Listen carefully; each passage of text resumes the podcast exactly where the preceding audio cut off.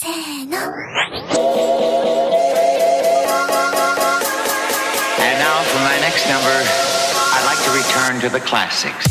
E aí galera, beleza? Aqui é o Vitor, o seu filho preferido da Podosfera. Seja bem-vindo a mais um episódio do No Japão Podcast. E hoje estamos aqui para conversar sobre o novo seriado que tá rolando aí na Netflix sobre sumo, né? Que eu particularmente já vou dando spoiler aqui que eu gostei demais. E para esse bate-papo eu convidei aqui meus amigos e tá aqui com a gente depois de um tempo diretamente do Otaku no Kisaten, o Yandil. E aí, Yandil, beleza, mano?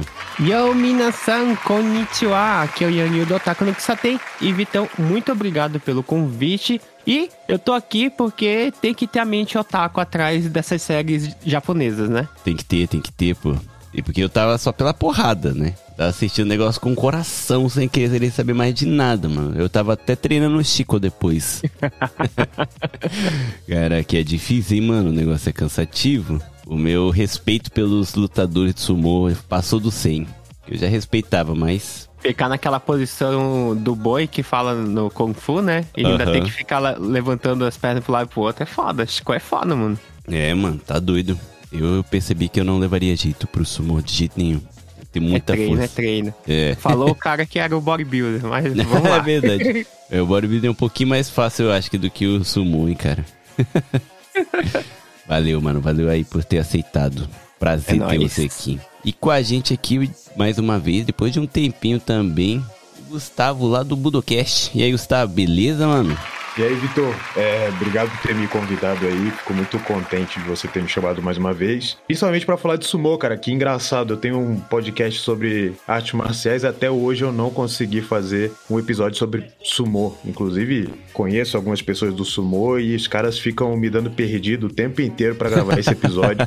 Se algum deles ouvir aí esse episódio, por favor, finalmente vamos gravar. Porque, cara, sumô é um negócio sensacional. Assim, eu confesso que antes de, de ir pro Japão eu tinha um baita preconceito com sumô, assim. Aquela coisa de todo mundo que tem preconceito com sumô, né? Ah, o pessoal de tanguinha, não sei o que lá. Aham. E aí eu fui assistir um amigo meu, né, lá da, lá da Kodokan, me convidou pra gente ir aí num, num baixo assistir. E, cara, eu, eu fiquei assim, eu confesso que não sou especialista em sumô. Tenho aqueles lutadores assim que gosto mais. É, não, não conheço todos, né? Não é, acompanho assim, assisto de vez em quando as lutas. Mas eu, pô, fiquei amarradão quando eu vi que a Netflix tava lançando um- um- uma série sobre sumô, né, cara? Aham. Então, pô, espero que consiga contribuir aí um pouquinho com esse bate-papo aí. Vou precisar que vocês refresquem a minha memória um pouco sobre os episódios, porque eu vi assim que saiu, assim. No dia que saiu eu já tava assistindo. É, eu, eu também assisti, acho que faz umas duas semanas. Então eu vou, vou refrescando. Eu tentei assistir de novo, fui, mas. Mas tá meio fresco aqui na cabeça, porque eu sei que eu fiquei animadão. E, Gustavo, já vou deixar o convite pra você então também. Que eu vou estar fazendo um episódio sobre sumô mesmo, a história do sumô mais pra frente aí. Ainda Aí. dentro desse mês que eu também fiquei amarradão. E olha que eu tinha um preconceito quando era adolescente, que eu achava boring, cara. Ligava a TV depois chegava da escola, passando nada e só sumou, velho. Eu acho que isso me fez Só. ter um certo preconceito, tá ligado? Porra, só tem sumô pra assistir, mano. Como assim, tá ligado? Mas depois de adulto que eu comecei a conhecer mais sobre história e tal, fui me amarrando assim no sumô. E hoje eu posso dizer que eu tô doido pra ir em um baixo eu assistir mesmo um dia de luta. Eu sei que Nagoya tem, que é o mais perto daqui que eu posso ir. Então eu tô pretendendo em um dia. Mas valeu, Gustavo, por estar aqui. Eu sei que você vai agregar bastante, que você é um especialista aí nas artes marciais, né? É, mas, o- mas sumô eu não sou especialista não, hein? Já aviso aqui.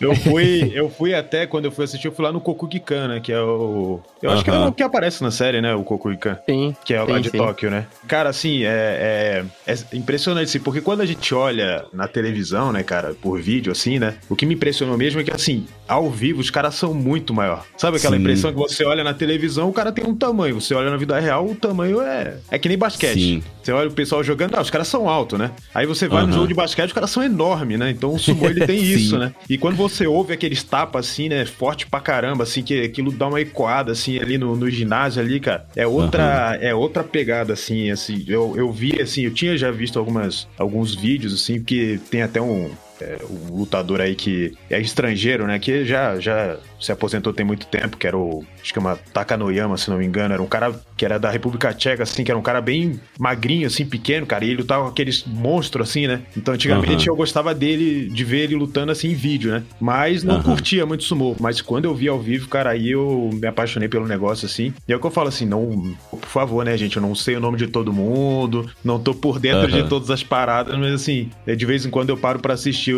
as lutas aqui no. De vez em quando, o tempo todo, né? Tem o baixou, dura ali, o quê? Uma semana mais ou menos, né? E aí eu fico assistindo as lutas que estão rolando. Massa demais. E aqui com a gente, pela primeira vez, o Rodrigo. E aí, Rodrigo, beleza? Opa, boa noite. Beleza, pessoal? Valeu, Vitor, pelo convite. Tô muito feliz aí. E eu acho que eu vou representar a galera que não tá muito familiarizada com o Sumo, mas que acabou curtindo a série. Inclusive por indicação sua lá no Twitter, né? Aham. Uhum. É, eu tava já no Twitter já fazendo a, o Netflix tem que me pagar já, cara. Eu, só fazendo propaganda. Mas, cara, arigatou aí por ter assistido, né? Mesmo. Porque às vezes é difícil, né? Tentar assistir uma parada que a gente não tem tanto interesse, assim, tipo, sumou, cara, como assim? E aí foi lá, assistiu. E, e eu gostei também que você falou, né? Que não não, não curtia muito sumo, mas gostou da série, então vai ser um bom ponto de vista aí pra galera, né? Sim. Arigatou. E antes da gente ir pro episódio, vamos chamar o nosso famoso Farofinha pra tá dando os recados. Farofinha, por favor.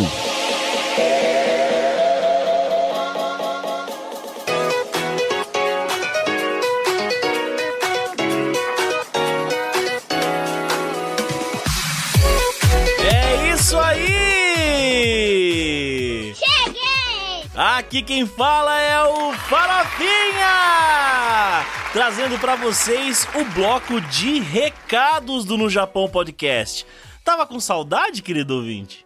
Fazia um tempinho que você não ouvia a gente? Aí, ó, voltemo! E volto agora com o bloco de recados.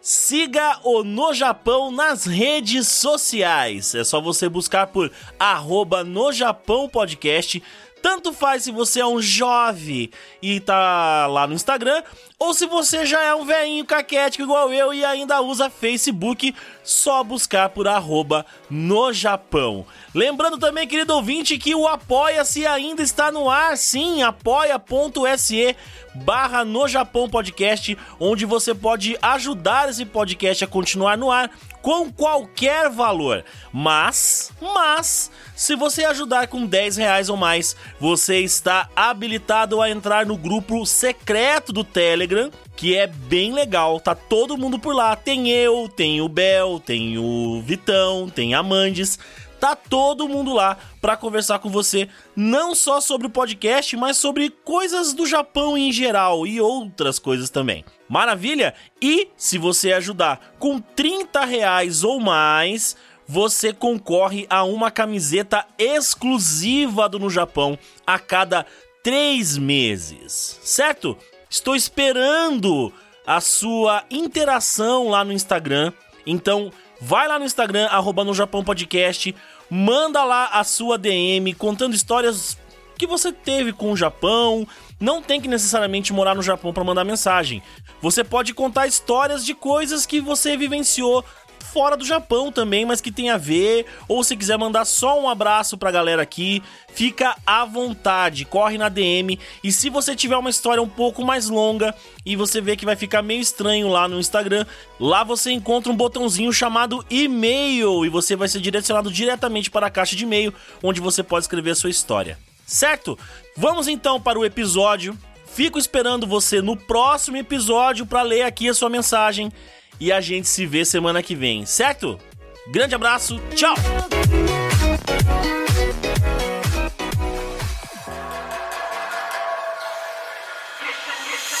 Então vamos lá, galera. Antes da gente começar já dando full spoiler pra galera, eu queria bater um papo sem muito spoiler pra saber o que, que vocês acharam aí da série, pra gente tá animando ou desanimando de vez a, o pessoal que tá nessa dúvida de se assiste ou não. E dessa vez eu vou começar falando que eu adorei a série. Apesar de muitas coisas assim que ficou muito no ar, que eu acho que foi um jeito de prender a gente também, esperando que fosse ter a continuação e acho que vai ficar pra segunda temporada. Mas uhum. a atmosfera ali que ele transmite, cara, do sumo mesmo, de um baixou, né? Do Keiko baixou lá, onde treina tudo. Mano, eu pirei, velho. E olha que eu só comecei a assistir porque eu sabia que ia ter Furiô. Não, a vinheta de apresentação dessa série é incrível, que é, é- já é o, o principal, né? Que é o, o, o Kyoshi, né? Andando de Uhum. costa com aquela roupa tradicional de Kokosei, né? né? Do famoso Yankeezão, né? Que é curto, né? Em É, cima, o- Bakuran é curtinho. Aquele cabelo penteado com gel, Pode andando crer. todo desengonçado com a perna aberta, igual o Furiô anda. E o cigarro que ele só dá duas pitadas assim, joga inteiro no chão, tá ligado? Na raiva. Foi o que me ganhou, cara. Porque eu já, em algum episódio, eu não sei se foi no próprio no Japão, em outro, não sei se foi no Dropzilla ou em algum outro lugar, que teve um- uma certa discussão sobre o sumô, que o pessoal falou que era muito chato, e eu tava do lado do sumô, tá ligado? Uhum. Mas essa série me fez, tipo, agora sair, chamar o cara pra em cima do Dohyo, cara, e sair no, no tapa com ele, tá ligado? Pra- porque, cara, me ganhou demais e depois disso eu fui pesquisar sobre mais sumô e eu posso dizer que hoje é um dos esportes, assim, de, é tipo um MMA pra mim, cara. Eu, eu fico empolgado tanto quanto um MMA, tá ligado? Uhum. A série conseguiu aumentar mais assim. Mas o que, que você achou, Andrew? Ó, como eu falei, você trouxe aqui a mente otaku pra participar do- desse episódio. Cara, a primeira coisa que me pegou foi, como você falou, Furiô, né? Que, que eu também eu adoro coisas com Furiô. Eu, cara, você foi a primeira pessoa que me veio na cabeça quando eu falei que eu, eu pensei em fazer um episódio. Eu falei, eu tenho certeza que ele assistiu. E você também foi a primeira que apareceu na minha cabeça. Quando eu tava assistindo, putz, essa série aqui eu tenho que falar com, com o Vitão. E na hora que eu, tipo, eu terminei de assistir e eu tava pensando em falar contigo, tu já tinha postado no Twitter. eu falei, pô, já era. Aí então, por que que essa série me pegou tanto? Porque ela tem um ar de Slandunk, cara. Ah, É pode aquele- crer, tem mesmo. Não, aí, e eu, eu fiquei assim, depois que eu assisti, eu fiquei, caramba, o, o Kyoshi tem muito, muita vibe do Hanamichi, sabe? Pode E crer. eu fui, e eu fui pesquisar sobre a série no, no Twitter, no pessoal japonês, e o pessoal falava a mesma coisa. É todo o ar do, do Sakuragi, aquele caminho que ele faz, que é o cara que não quer nada da vida, porque a vida dele é uma merda, né? Aham. E ele encontra no esporte a disciplina, né? Sim. Pra dar caminho pra vida dele. E isso é muito legal que você vê o crescimento pessoal do personagem. Sim. Uma parada que me prendeu, assim, né? Sem os spoilers, é que no começo ele, pra mim, era um cara muito desprezível, tá ligado? Ah, é. Eu Putz. falei, putz, vai começar com o principal desprezível e já, já eu, eu já senti assim que ia mudar com o tempo, mas cara, a série conseguiu me prender acho que quase inteira porque ele quase não muda o jeito dele, só que você começa a entender o porquê que ele é daquele jeito, Uhum. né? E, e eu, eu, eu admito, cara, eu terminei a série ainda não sendo tão fã dele. O meu personagem Ah, eu- preferido ainda é o Enya, o, o principal. Porque, cara, é muito massa. Mas eu senti essa vibe também, mano, do Slam Dunk, de verdade. Só que, só que o, o nosso principal, ele já fazia um esporte antes, né? Ele é um cara que realmente já tinha desistido da vida, né? E também tem a mesma ligação com o Slandunk, que é o judô. Pode Que crer. quando o Sakuragi tava no time de basquete, o capitão do time de judô queria chamar ele por causa que ele era muito foda, né? Pode porque crer. ele era muito forte. Aham. E queria levar o Sakuragi, porque se tivesse o Sakuragi no time do judô, eles iam ser campeões nacionais. Aham. é verdade. Caraca, o Judô tá em tudo. Muito bom. Pois é. E você, Rodrigo? O que, que você achou, cara, da sua visão de um cara que não, curte, não conhecia o sumô, não curtia, assistir a série assim? Ah, então, eu não, não conhecia quase nada de sumô, né? Eu conhecia só o básico mesmo, né? Tipo, Tanguei em cima do palco, né? Era só isso. é bem isso, os caras gordos. E Que, aliás, é essa é a impressão que a gente tem. A gente que cresce aqui no Brasil, que não tem muito contato com o sumô, né? Pensa que o cara que faz o sumô é só aquele gordão, né? Tipo. Uhum. E ali tem os caras que não são tanto mesmo, né? O Ozzy mesmo, Sim. ele ele não é tão, tão gordo, mas ele é forte, né? Sim. É, até o, Ryu, o Ryuki, né? O bonitão. Sim. E, mas é, falando um pouco daquela- dessa comparação que você fez com, com. que vocês fizeram, né, com o Slandunk, eu gostei bastante do personagem do Enya também, né? Que ele, de certa forma, fazendo essa comparação, ele é como se fosse o Akagi, né? É, ele é um Gori. E o Dana, né, que é o Kashira da academia deles, ele é a versão do Anzai Sensei an- antes. É, quando, quando era o ele era demônio, o né? E ó, verdade. Pois é. Mas eu comecei a gostar mais da série mesmo na parte que entrou as lutas, né? Os primeiros episódios é mais no treino, né? Contando um pouco do background ali dos, dos personagens e me pegou mesmo quando começou a entrar nas lutas, que daí, que nem vocês falaram, o Ozzy começou a se desenvolver mais, né? Como, como lutador mesmo, né? Sim. E dá pra ver que ele é inteligente, né? Tipo, ele vai observando, ele pega um. São poucas dicas que ele vai recebendo ali, aí ele vai observando os caras nos treinos, assim, e vai começando a se desenvolver. Sim. Eu acho legal essa parada do cara ser muito na. No Japão fala Chikarajiman, né? Que é o que se garante na força. E quando o cara que se garante na força toma um pau, aí começa a mudar o pensamento da pessoa, né? E olha que ele só começa a lutar mesmo, acho que no penúltimo episódio, né? Que ele muda mesmo a chave. E eu acho que o que o dorama japonês faz muito bem é isso, porque o japonês em si não é um povo que sabe se comunicar bem com palavras. Né? E a série, ela é muito boa nisso de te transmitir os sentimentos no silêncio, tá ligado? Na- no, no drama dele com o pai. Não tem palavras, né? Mas isso aí é típico de cin- cine- cine- cinema- cinematografia japonesa. Sim, muito, muito. Eu- Eles gostam de usar muito o silêncio. Sim, e é uma parada que eu até ia falar, né, pro, pros ouvintes que for assistir depois, né? É, mandar o feedback aí do que achou da série mesmo pra gente depois. Mas o que eu achei maneiro isso é que é muito, muito Japão mesmo, né? O jeito que o dorama é feito é muito diferente, tipo, de um, de um Kankoku dorama, né? Tipo, um, um coreano, assim, tal. É, é, eu acho o japonês mais denso, assim. E isso me pegou na série demais, tá ligado? É uma parada assim, meio. Quase. Como posso. Atsukurishi, sabe? Você fica, caraca, mano, o bagulho é muito denso. É num silêncio que você sente. Aí você fica, putz. Aí sempre tem também aquela menina que você fica. Vira seu crush, né? Na série. é muito massa. E eu achei isso também massa. Eles, eles trouxeram de uma forma sutil essa parte do, do machismo, né? Que a menina luta contra e tal. E, pô, pra mim é uma das personagens mais foda da série, cara. Achei muito maneiro. A Konishima, né? Aham. A repórter. Sim. E ela é uma, é uma atriz hollywoodiana, tá? Sim, mano. Não, eu, eu assustei com o elenco, cara. O elenco é, é maneiro. Quando apareceu o, Na, o Nakao Akira, que é tipo uma lenda dos atores aqui, eu falei, é, a série chegou pra, né, botou o pau na mesa. Na hora que o Nakao Akira apareceu, eu, eu olhei pro Meiko, porra! Kocho Sensei do Onizuka, cara! é pior.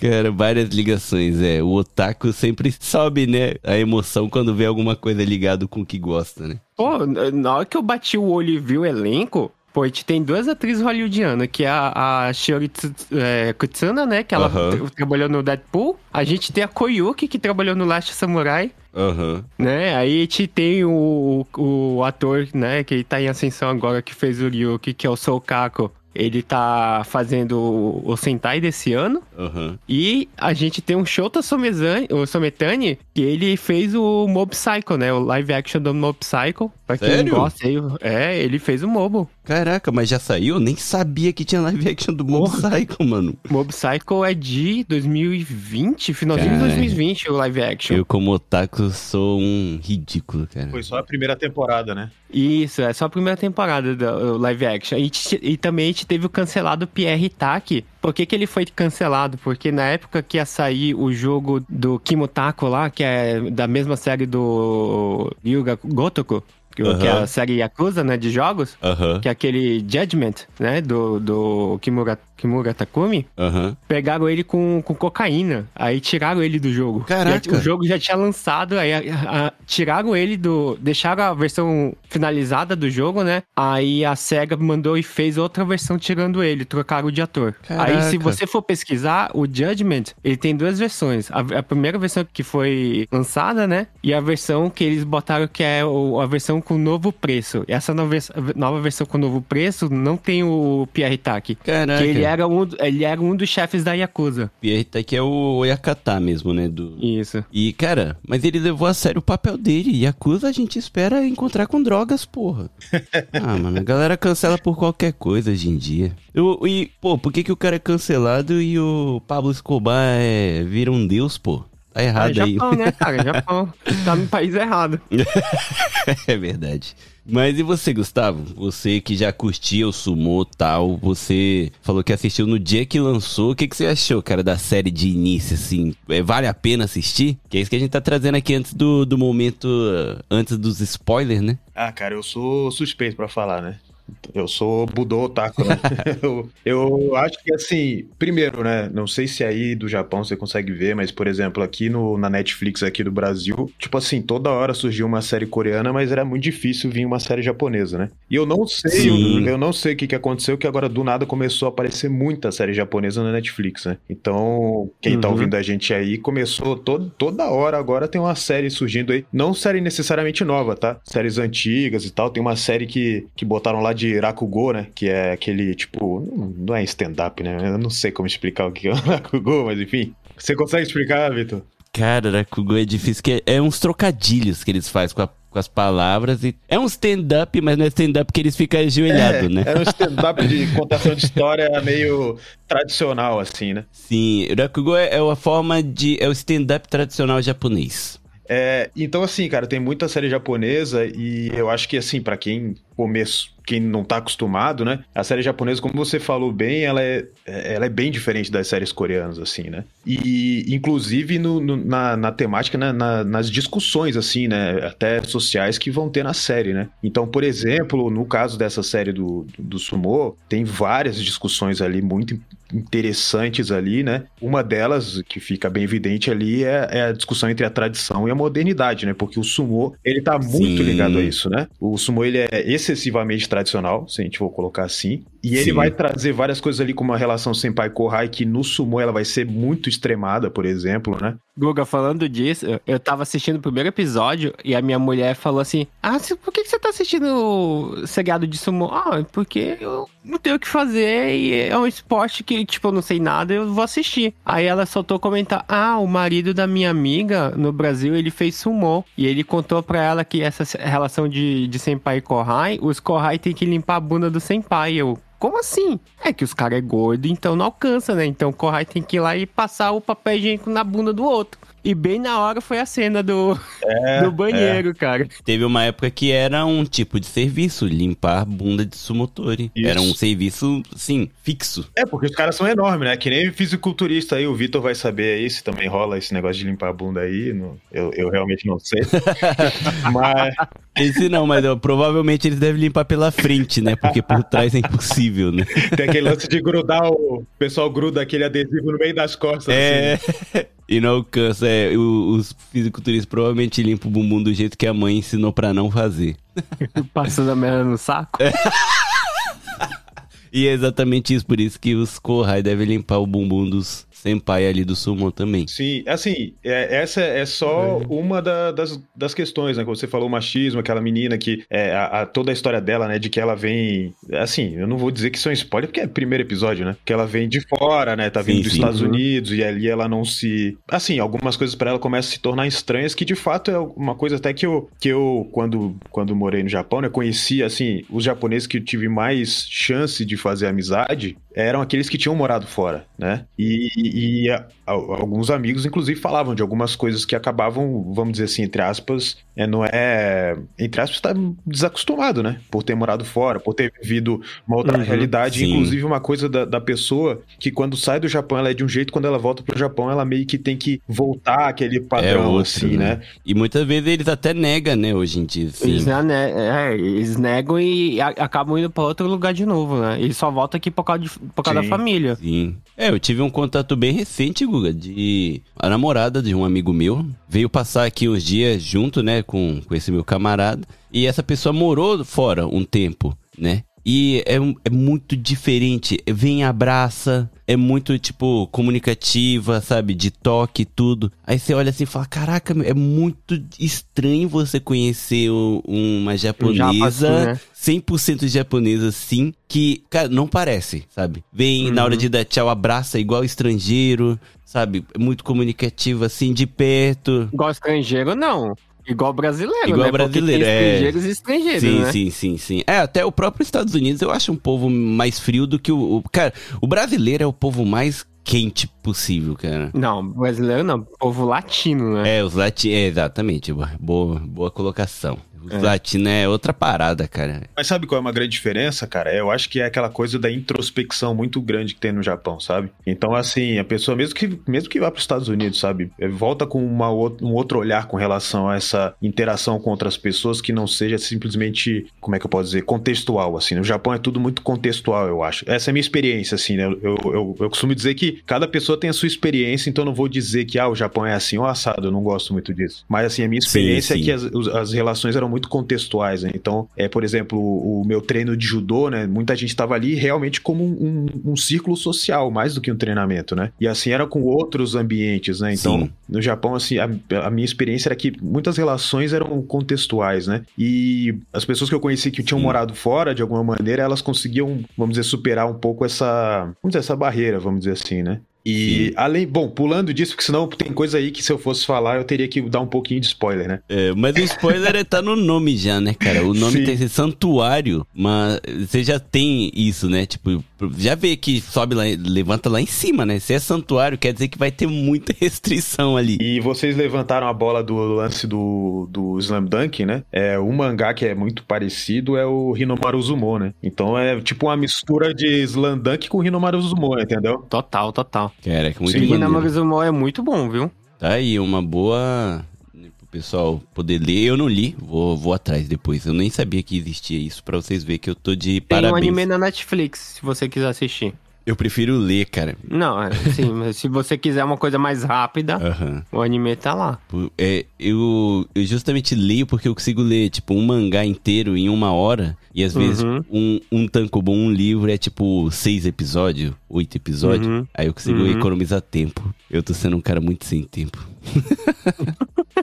Mas ô, pegando um pouquinho do que o Gustavo falou, uma bem rapidinho uma coisa histórica assim que eu acho muito maneiro que eu tava lendo. Existe um, um japonês que o nome dele, o apelido Joji, eu acho que é Joji, alguma coisa Manjiro, que é um, um japonês que ele se perdeu bem antigamente assim, né? É, acho que até na- ainda quando era o período Edo. Ele se perdeu e tava numa ilha e ele foi resgatado por um navio americano. E ele foi junto com o navio americano pros Estados Unidos, morou lá 12 anos, estudou inglês, participou da corrida do ouro, tudo, voltou pro Japão e ele conseguiu entrar no Japão por Okinawa, que ainda não era Okinawa, era Ryukyu, que era o único trajeto dele fazer, porque o Ryukyu, como não fazia parte do, do governo do Bakufu do Edo, não podia entrar navio estrangeiro, né? Então ele foi por Ryukyu, depois foi, ah, sou japonês, tal, tava perdido. Daí quando descobriram que ele morou fora, ele foi levado lá pro, pro Império, lá pro, pro Tokugawa, lá pra família Império não, né? Agora Pro- você pro vai ser meu shogunato pro shogunato e aí ele contou, cara, e, e tem tudo isso escrito, né, pra ver como o Japão era. Ele falando, ah, nos Estados Unidos, é por voto, né? Aí a galera, por voto? Não é quem é mais forte, quem mata mais, quem tem mais poder, não, é por voto. Aí ele, ah, e lá as mulheres têm os mesmos direitos que os dos homens. Aí o samurai, o quê? Que porra é essa, tá ligado? então, o Japão, cara, não tem como um país mudar em, tipo, 150 anos, tá ligado? E eles trazer essa meio temática do machismo de uma forma bem na cara mesmo, eu achei muito maneiro. Porque é uma parada que pega todo mundo aqui. Até hoje as mulheres recebem muito menos fazendo o mesmo serviço do que os homens, saca? Eu só tô na espera de um dia de que isso vai fazer realmente um barulho aqui no Japão, porque a galera parece que caga, né? Os- O Uhum. pessoal que governa o Japão parece que caga. Mas beleza, foi o momento sem spoiler aí pro pessoal. Não sei se a gente conseguiu animar a galera pra assistir, né? Mas vou reforçar mais uma vez, pessoal, dá uma chancezinha. O começo é meio arrastado, mas depois você vai estar lutando junto com os caras, tá ligado? É muito maneiro. Eu assisti, até a Amanda assistiu. E o mais legal é que pra uma série japonesa tem dublado em português. Muito bem dublado, por sinal. A dublagem em português sempre de parabéns, cara. Muito bom. É claro que tem várias gírias em japonês que não tem como pegar em português, mas mesmo É, assim. isso é verdade. Tá muito bem adaptado, cara, muito bem mesmo. Então, tá aí pro pessoal que quiser assistir, tem dublado pra quem não gosta de ler e pra quem quiser ver com legenda, com certeza tem a legenda em português. Então, galera, vai lá assistir.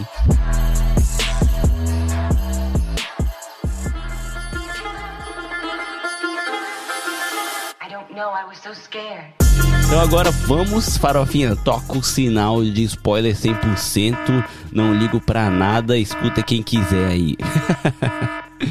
Então vamos lá agora com spoiler mesmo de, de tudo que acontece. Pessoal, posso falar uma coisa? Eu fiquei chocado com a cena da mãe dele. Ai, nossa, mano. Primeira aparição dela, eu tava assistindo com a Amanda, a minha filha do meu lado, prestando atenção no negócio. E aparece a cena. Ah, Que pariu. Cara, foi eu e a Nossa, Amanda junto ao mesmo tempo colocando a mão no olho da minha filha, cara.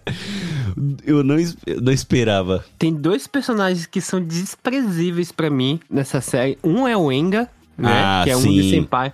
Nossa, aquele, aquele cara é muito desprezível. E Caraca. a outra é a, é a mãe do Kyoshi, cara. Eu achei que você ia falar namorada também. Não, o namorado, o namorado só tá lá, cara. não, a namorada.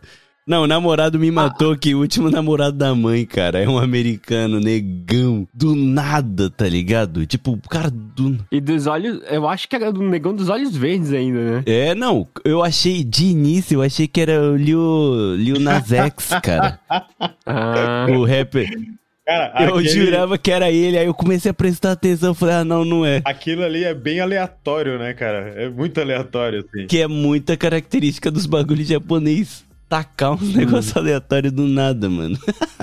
Cara, mas assim, ó, eu espero que. lá- Assim, dizer, não sei se eu espero, né? É, Às vezes eu olho as coisas tentando analisar pelo ponto de vista, vista do, do roteirista, assim, né? Mas, tipo assim, se o pai dele não fez nada muito absurdo com essa mulher, cara, eu tenho uma pena do pai dele, cara. Eu tenho, pô, cara, aquelas cenas ali do cara no hospital, a mulher. Caraca, é fogo, cara. É fogo. É, me matou eles no telefone. Aí quando dá o fade out assim, né, que mostra tudo, ela tá, o cara pegando nos peitos dela e ela do lado da cama do cara, brother. Mano, ali eu fiquei mal, velho. É muito ruim ser, ser esse cara sensível que fica mal vendo um bagulho fictício, tá ligado? e só pela história da, da família do, do Kyoshi, Sim, cara. a única coisa que o pai fez foi falir, cara. Foi falir, Até mano. onde a gente sabe, entendeu? Eu tô, eu tô na torcida pro roteirista falar assim: vou botar o cara fazer um negócio muito escabroso pra justificar o que tá acontecendo com ele, cara. Porque o cara, pô, Aham. eu, eu fico só com pena do cara, pô. O cara já super idoso ali com aquele negocinho ali. Traba... Eu vi muita gente assim quando eu tava no Japão, né? É, trabalhando naquelas obras ali, só segurando o negócio ali pra, Aham. pra avisar as, as coisas e tal, trabalhando direto, sem conseguir andar direito, dando o dinheirinho dele lá pro filho dele pegar o trem. Cara, aí tu olha o cara depois no hospital e não sei o que, aquela mulher. Nossa, cara, é. Pô, é difícil, cara. Assim, eu, eu não. Eu não. Eu não sei se, qual é a reação do Vitor. Assim, eu começo a rir, cara, porque eu, eu começo a ficar tão agoniado, cara, que me dá vontade de rir, cara, de tão absurdo que é o negócio, sabe? É um absurdo mesmo. Porque, sabe por que eu acho que é tão leve assim? Porque uma das coisas que o Kyoshi tem bem no comecinho, logo depois dessa cena que ele encontra a mãe dele fazendo as coisas lá, é que ele tem um- uma caderneta do banco, né? E ele tá, ele tem um objetivo que é, é juntar 8 milhões de ienes pra alguma coisa, né? Que deve ser pra. Mas ela fala, né, que depois que faliu, ficou tudo no- nos ombros dela, a, Uhum. a dívida, né? E eu acho que é isso que ele quer livrar o pai dele, né, disso. uhum. Tipo, acho que ela pirou por conta disso. Aí ele quer livrar esse o pai dele de vez, né, da relação com a mãe pagando a dívida e também deixar a mãe em paz, tipo, ah, vive sua vida agora de vez e tipo, mano, só não mexe mais com a gente. Uhum. E como o que hoje consegue ser desprezível com o pai, velho, mas o pior de tudo é que esse é o jeito de japonês tratar mesmo, velho. É, mas assim, é, a, a impressão que eu tenho, assim, quer dizer, pra mim ficou dando a impressão que é, na cabeça dele, a vida dele foi pra rota errada quando o restaurante do pai faliu. Então ele era, ele era de uma família, uma família feliz, estável tal, ele Sim. lutava judô, pô, era bom pra caramba no judô e tal, e foi Sim, campeão direto do judô, né? isso, e aí o, o, o restaurante lá de sushi do pai dele faliu, e aí a vida deles foi pro brejo, assim, né? Tipo, Sim. Ninguém ali da família conseguiu é, continuar de uma maneira que não tenha sido afetada, né? Da, da vida dos três ali, né? Do pai, da mãe dele, foi muito afetada pelo que aconteceu, né? E aí ele fica Sim. morando com o pai dele e a mãe dele, inicialmente a gente não sabe onde é que ela tá, né?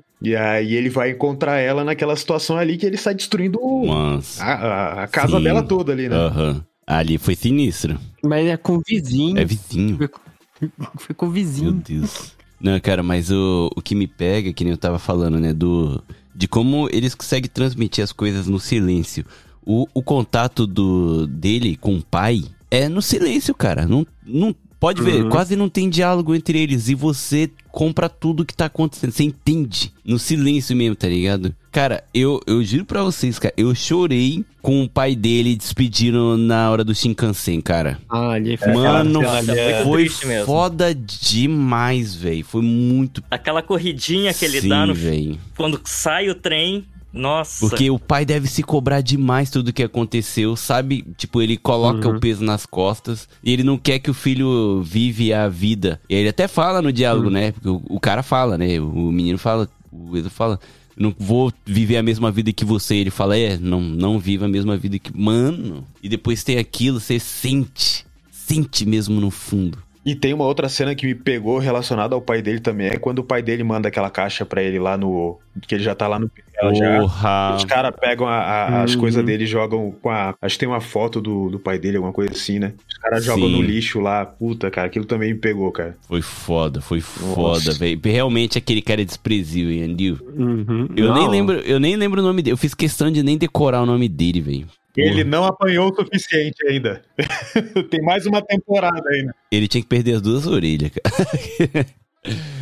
Mas, cara, eu, essa parte da relação pai e filho, a relação família é muito brava até o final, né? Porque ele, ele é o Furio tradicional, que é aquele cara que não sabe é, conversar. O negócio dele é na força mesmo. Ele é desprezível, mas é porque ele é um garoto que não sabe se comunicar, velho. Ele perdeu o sentimento lá atrás quando deve ter acontecido a merda entre os pais. Ele realmente virou aquele coração de gelo. O famoso cara que, mano, você sabe que tem um coração bom, mas ele já não sabe mais como demonstrar as coisas, sabe? Ele já, tipo, tem um desprendimento social tão grande. E não tá nem aí, tá ligado? Então, Vitor, mas isso daí é um problema que eu acho que rola com quase todos os personagens ali da série. Porque se você pegar. Tem o Eno, Sim. tem aquele. O, acho que é Shizuchi, tem o Ryuki. Tipo, nenhum deles. Cada um tem o seu, o seu drama pessoal, né? E eles não, não conversam, né? Tipo, o Shizuchi acabou perdendo a família, mas só que o, o Ryuki, ele também não fala com o pai dele. Tipo, não, não tem um diálogo direto, assim Sim. fica naquela cobrança lá, ele não cons... tipo, ele tem um peso grande, né, de ser filho de um Pô, e a mãe do Ryuki é igual, mano. Nossa, só que ela não é tão vadia assim, mas ela é igual, mano. Nossa senhora. Tão vadia assim, me matou. Ela é vadinha. Nossa, mano, na hora que, que, na hora que, ela- que tem aquela, cena mais pra frente nos episódios que ela fica se engraçando com o patrocinador do estábulo do, deles, nossa, Foi mano. pesado. Ali foi pesado. Aí quebrou.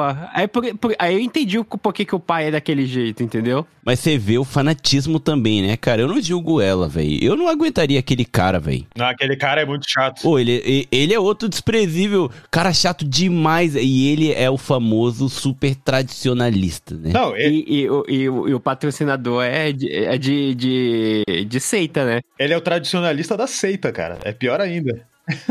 Da seita ainda, velho. É o pior possível, velho. Aí o cara fala: Ah, eu vi aqui, eu recebi uma mensagem dos céus que vai dar tudo bem agora. Mano, você tava comendo minha mulher. Mas beleza, como eu sou muito fanático, eu vou acreditar em você. Aí de joelho agradece e toma lá o saquezinho, sei lá. Tipo, ai, muito obrigado pelas palavras. Eu vou seguir você até o fim.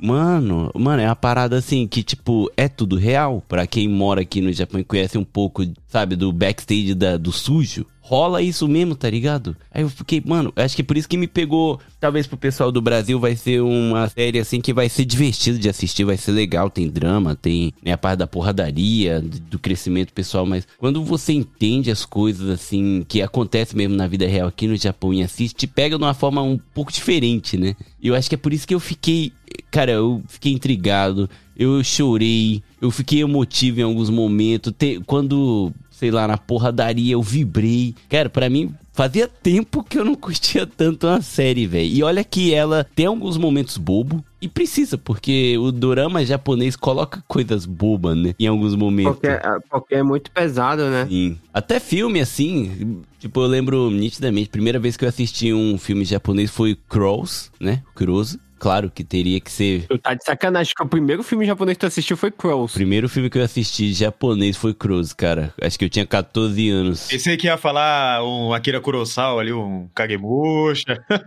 É, pensei É, que com é. Sete Samurais. Aí eu, Mano, a minha, a minha adolescência eu odiava o Japão, não queria saber nada do Japão. Eu não tinha o interesse que eu tinha em história no Japão que eu tenho hoje. Eu só assistia One Piece, velho, porque é o que passava, tá ligado? E aí eu gostava de One Piece, mas nunca tive interesse em cinema, essas paradas, eu não assistia. Meu negócio era hip hop. Eu tava na minha fase do hip hop, tá ligado? Aí quando eu comecei a trocar ideia com o pessoal, aí eu comecei a viver minha vida de Furiô, aí eu falei, pô, vai sair Crows, mano. Aí sim. E tem cenas que é muito ridículo, tá ligado? Tipo o boliche. Uhum. Boliche humano, tá ligado? Eu, cara, mano, que porra é essa, tá ligado? Mas é a característica do- dos filmes, do drama, assim, japonês. Tem essas algumas partes que é boba. Mas é só pra cortar um pouco o clima e depois vem a parte principal, né? Mas, caraca, só eu tô falando, eu quero saber mais de vocês, assim, o que que pegou uns momentos, assim, também pra vocês me ajudar a refrescar. Eu tô fugindo aqui um pouquinho da, da pressão, porque eu também tô precisando refrescar. Não, um dos episódios que eu, eu, tipo, eu gargalhei muito já entrando na parte de comédia, né? Foi o episódio que o Kyoshi, ele fica extorquindo o, o carinha lá que gosta do... Do Stalker, Do né? Enya? O s- Do Enya, não, do... Não, Ai, é o- não, é- não, não era Stalker, era o fã. Era o- o... fã do Engaku, o Engaku, Engaku. é. O que era o Instagramer lá. Sim. Mano, eu ri também, velho. Eu ri demais, velho, também. Não, o foda é que o cara, ah, me dá 500 mil. Eu, cara, tá bom. Eu, meu Deus do céu, que essa galera. dá- eu querendo 500 mil, galera gastando num vídeo de, sei lá, 10 segundos. Mas ele deve ter recuperado o dobro naquilo, velho. Com engajamento e tudo. E acontece mesmo, né? Tem a galera que é otakuzão dessas paradas que quer ter o exclusivo. Mas eu não postaria, né? Sei lá. O, o, o que é interessante também, né, que eu acho que talvez até quem tá mais inteirado na questão do sumô vai encontrar mais disso, né? O- os personagens ali do, do pessoal que treina com ele, eles têm alguns estereótipos ali do, de, alguma, de alguns atletas de sumô. Por exemplo, quando eu fui assistir, que eu, que eu não conhecia nada direito de sumô, que eu fui assistir a primeira vez com esse meu amigo, é, apareceu lá um, um- um- lutador lá, e aí começou a, a ter ali um movimento tal, um pessoal falando uma coisa, e ele falou assim, ó, aquele ali é que, que, é- que as meninas acham bonito e tal e tal. Eu falei, sério que tem esse negócio no sumô? Ele falou, não, tem, aquele ali é o bonito. e, por exemplo, quando o- ele começa lá no, no B, é que tem o outro colega dele lá, que são os dois Kohai ali do, do, do lugar ali, que é o magrinho lá, que não, não leva o menor jeito pra, a coisa, assim, mas ele ama o Sim. sumô e tal. Tem também, cara, um. Agora eu não vou conseguir lembrar o nome, mas tem um, um, um cara que ele era. Mesmo nesse estilo assim, pô, que pena que eu não lembro o nome, que tem até umas lutas dele no, no YouTube. Ele nunca chegou a ser profissional, nada. Mas é um cara que adorava o sumô e ele, apesar de não ter nenhum jeito, ele ia lá e lutava e perdia todas as lutas. O cara tinha um recorde de número de derrotas, assim, no sumô. E tinha gente que, tipo assim, uma galera falou assim: caramba, o que esse cara tá fazendo? E tinha um pessoal que meio que torcia por ele, assim, tipo, pô, olha o amor que ele tem pela, pelo negócio, né? Que é o que os japoneses valorizam bastante, né, Gustavo? Você que conhece bem a parte da tradição do esporte, assim, né? Quando a galera é apaixonada e segue é tudo, assim, o pessoal pega esse carinho, né? Ele cria esse carisma, né? Exatamente. Então, assim, aqueles personagens ali, eles. É que aí eu não tenho como captar tudo, talvez só quem realmente segue o sumô vai conseguir captar essas coisas, né? Mas eles têm alguns estereótipos ali do que são os lutadores do sumô, né? Esse o bonitão, o outro que é o magrinho, que pô, o cara não leva jeito e tá lá pra, pra lutar. Tem o, o cara que vai ser o, o herdeiro lá do Beia, do outro cara, que ele. que o cara já tinha sido um puta Yokozuna e o cara tá vindo na sequência. Tem a- ali da relação sem pai Kohai, aquele cara que é o mega escroto, que fica é, usando a posição dele pra ferrar todo mundo ali e tal, né? Então, é como o Vitor falou, assim, tem muita coisa assim que tá muito conectada assim com a sociedade japonesa que fica assim, não é explícito, né? Mas que tá ali pra quem se interessar e se aprofundar, entender melhor o que tá acontecendo ali, é, vai ter, é muito rico o- o- a série, assim. A série é muito rica nesses detalhes, assim. E assim, né, cara, fora que as, as cenas de luta são sensacionais, né? Então tem umas lutas ali, tipo, umas câmeras lentas, Sim. assim, com que a Uhum. câmera gira, assim, eu nem sei como é que fizeram aquele negócio, assim, né? Sim. Não, e o som, cara, que aqui né, eu tenho a, a caixinha de som da TV pra deixar, né, aquele pegada bem cinema. Mano, eu sentia quase as porradas mesmo, velho. É uma cru, cruzão, né? Tipo, o tapa seco, o harité, né, que eles Uhum. chamam, os tapão na cara. Mano, pra quem assistiu sumô mesmo, na TV ou ver, cara, é tapão mesmo. Não é um tapinha, tá ligado? É tapão. As cenas da luta deles no do, do Ryo treinando, sabe, meio escuro, sei lá, até eu não entendo nada de cinema, mas falando cinematograficamente, é a parada muito bonita que você sente, assim, quase o cheiro do bagulho, tá ligado? E, e essas partes do, das lutas, cara, que o Guga tá falando, cara, é muito a direção de cinema que teve no Creed 3, cara. O Michael B. Jordan usou os mesmos, os mesmos elementos no filme. E, e é igualzinho. Quando eu assisti, eu tinha assistido o Creed 3 antes, e eu assisti o, o, o Sanctuary, cara, eu fiquei, caramba, meu, o Michael B. Jordan e o, e o diretor desse seriado estão muito sincronizados, É. porque é o mesmo estilo, Sim. o mesmo estilo de direção nas lutas. Eles estão participando bem do- dos eventos, né? De, das palestras. Porque foi foda, porque já falando um pouquinho do, do Creed 3, o Michael B. Jordan pegou muito elemento de anime. Tanto que todas as entrevistas, se, vo- se você ver sobre o filme do Creed 3, ele fala que ele pegou elementos de anime. Um dos elementos que ele, ele quis trazer pro filme dele foi Dragon Ball e Naruto, cara. É, ele é fanzaço de Naruto, né, velho? Ainda nessa, nessa linha, uma coisa que, por exemplo, o Stallone sempre pregou ali no, nos filmes do Rock e no Creed também, é que quem fosse interpretar um lutador de boxe tinha que saber lutar boxe, né? E, tipo assim, você olha a galera nessa série, Aham. tipo, claramente os caras treinaram pra, pra aprender a lutar, entendeu? Não é qualquer um que tá ali, assim. Eu não sei se você viu, Google. Eu consegui assistir até a metade. Tem, na, tem no YouTube, mas só tem em japonês. Talvez tenha legendado em inglês. Do backstage Não vi, não do, vi. do- da série. E eles conversando. E ele falou, o, o principal, né? O personagem principal. Eu vou, vou falar de um jeito mais fácil, porque se ficar falando o nome, talvez o pessoal se perca. O personagem principal comentou que pra ele o mais difícil foi comer muito pra aumentar o peso. Ele fazia mesmo o Chico de levantar a perna 300 vezes por dia. Ele falou que chegou a chorar nos treinamentos de sumô. Ele falou, cara, é uma das paradas mais difíceis que eu já fiz na minha vida. Tá ligado? Eles se entregaram mesmo, eles participaram. E os próprios lutadores ali, né, do, do sumô, a maioria é lutador mesmo, sabe? Então, eles também falaram que não podia se sentir pra trás, tipo, desrespeitar o que tava fazendo como se fosse só um ator. Pô, eu vou atuar aqui fingindo que eu sei. Não, eu vou sentir na pele como é pra poder transmitir o sentimento que é tá lutando essa luta, o que que é essa tradição e tal. Por isso que eu acho que passou tão bem pra gente, sabe? Que também gosta. E até pessoal que não, não conhece nada ou não gosta, ou tinha até esse preconceito de é só pessoas gordas lutando de cuequinha. Cara, não é. É toda a tradição, o treino é pesado, velho. Você, cara, uma pessoa normal faz aquela pose lá do, do Chico, agachar, mano, você ficar com a coxa reta, assim, sabe, tá ligado? Agachado na postura e ir andando com, a- com os pés abertos, assim, ó, sem parar, fazendo dos coi, sabe? Os tapinha pra frente, como se fosse o Harité. E depois fazer o Chico, que é levantar a perna, descer. E por isso que na série ele fica o tempo todo, Chico, Chico Gatarinai. Tá faltando o Chico, tá ligado? E aí, mano, você sente tudo, sabe? Você acaba entrando nesse mundo mesmo. Essa série, cara, vai servir pra tirar o preconceito de muita gente sobre o sumo.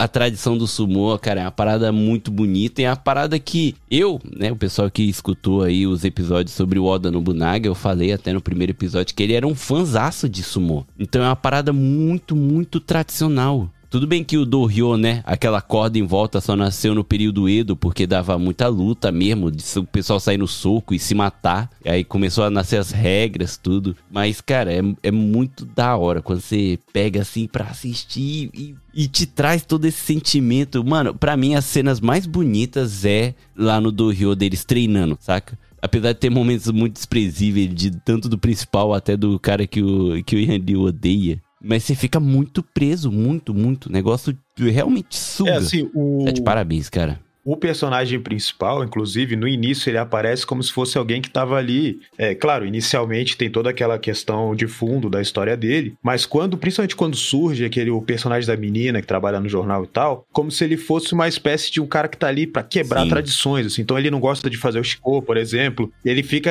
é, tentando Sim. ali discutir tudo que, que tá acontecendo ali dentro, que é uma coisa que no Japão, cara, imagina você ficar desrespeitando ali o, o dono ali do B ali, né, cara? Mas, Nunca. Não aconteceria nunca. E assim, quando a menina chega, por isso que ela começa a torcer por ele, né? Porque ela tá um pouco revoltada, ela entra ali no Doryo, né? Os caras tiram ela lá, aquele maluco lá fica reclamando com ela lá e tal. E aí, quando ela olha ele como uma espécie de avatar dessa quebra de tradição, né? Aí que ela começa a torcer mais pra ele, né? Isso vai Aham. Começando a gerar um monte de problemas pra ele, né? Porque ele é falastrão e ele fica fazendo aquelas. Todo mundo odeia. Todo os- mundo os odeia tradicionalistas, né? Odeiam ele, né? o que até, eu, eh, pra mim, de certa maneira, pode ser um pouco uma crítica aí de uma coisa que acontece em muita série japonesa, que é o sujeito que ele é muito fora da tradição, depois ele parece que ele melhora ao começar a seguir a tradição, né? Que eu também não sei se, tipo assim, ah, quando ele Sim. começou a fazer o Shiko, aí a menina também começou a gostar do sumo também. Tipo assim, a- toda aquela tensão que no início tinha,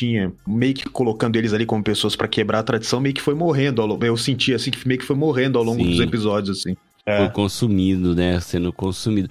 É, eu entendo o seu ponto, mas eu também entendo nisso, sabe? Que você faz aí, você faz jiu-jitsu ou judô, mano? Eu, eu, eu faço os dois.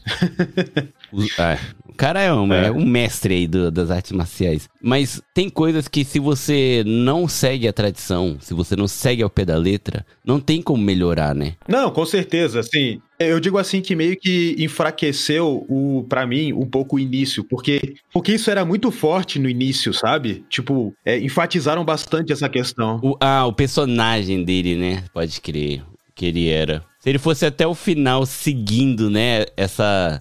Essa, ele começar a seguir, mas ainda é um pouco outlaw, né? Meio fora da regra. É, eu digo assim, poderia ter tido um, o- ou pelo menos uma, uma discussão do porquê que. Uma, uma, uma discussão mais profunda do porquê que ele começou a aceitar essas coisas e como que ele equilibra na cabeça dele, né? Essa, Sim. esse jeito dele meio, meio porra louca, assim. E principalmente pra menina, né? Que é uma jornalista, porque não. Ela simplesmente passa meio que, de certa maneira, assim.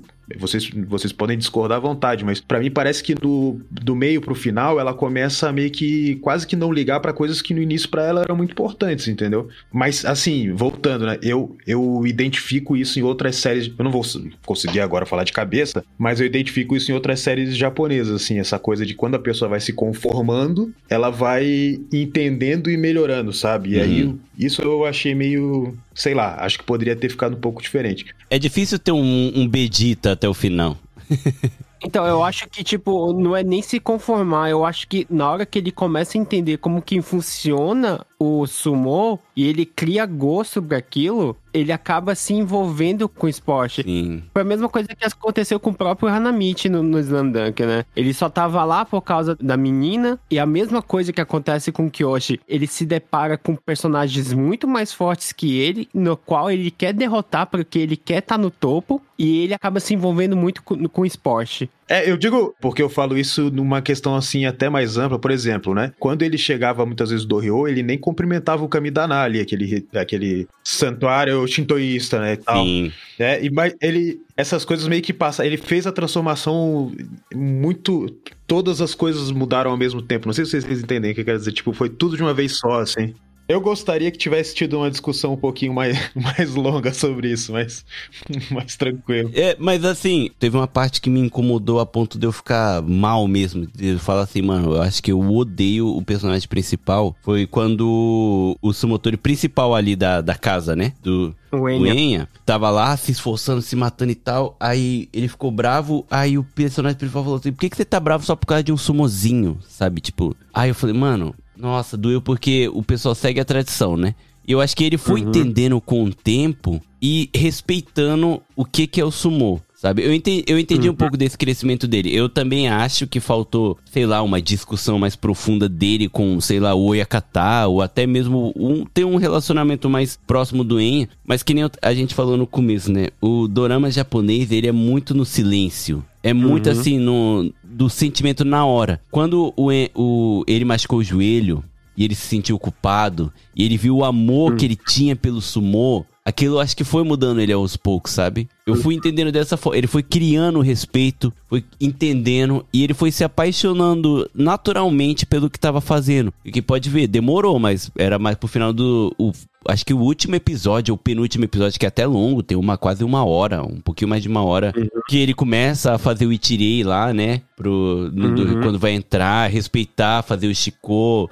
Aí começa a ser até mais bonito quando vai lutar, tem toda aquela tradição de fazer os movimentos no, no Dunhyo e tal. Então eu entendi, assim, de uma forma silenciosa, que ele foi absorvendo o sentimento das pessoas em volta. Até o gurizinho Sim. magrinho lá, né, que a gente falou, que depois saiu tal, foi seguir o caminho dele. Que ele era muito quente com o que falava, né? Tipo, cara, o sumo é isso, o sumo é isso. E ele ficava zombando dele. Só que ele foi, aos poucos, mesmo contra a vontade, absorvendo aquilo, sabe? Ele começou a gostar, ele queria ser o mais forte do sumo. Mas pra você ser o mais forte do sumo, ele entendeu que ele tem que ser um sumotori. Na verdade, ele passou a valorizar, né? Porque quando ele, no não- início, ele ele, não nem pode ser. valorizava. Ele só queria saber Sim. o- a grana que ele ia ganhar, né? Ali do, do Nada, Yakata. Então ele chega lá, ah, cadê o meu dinheiro? Ah, tá aqui. Sim. Ele, pô, mas só isso tal. Ele fica aquela coisa meio do dinheiro. Depois ele vai, né?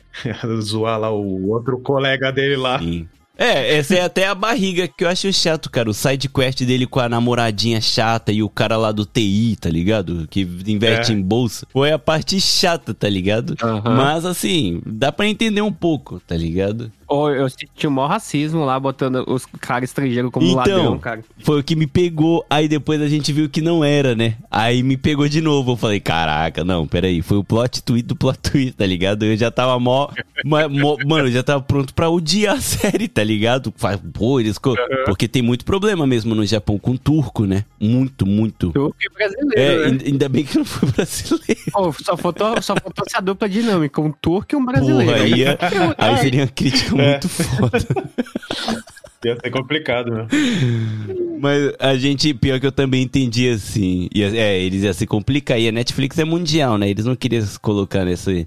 Mas eu fiquei em choque, tá ligado? Porque, olha aí meu preconceito. Eu já comprei tanto também, porque a gente vê notícia quase semanal de turco fazendo merda em Tóquio. Uhum. Assédio, roubo e tal, que eu tava quase comprando a crítica que eu achei que a série tava fazendo. Aí quando eu vi que, na verdade, quem roubou foi a própria menina que tá ali pra isso, aí eu também entendi a crítica, tá ligado? Eu falei, ah, não, calma. E peguei, peguei, peguei, sabe?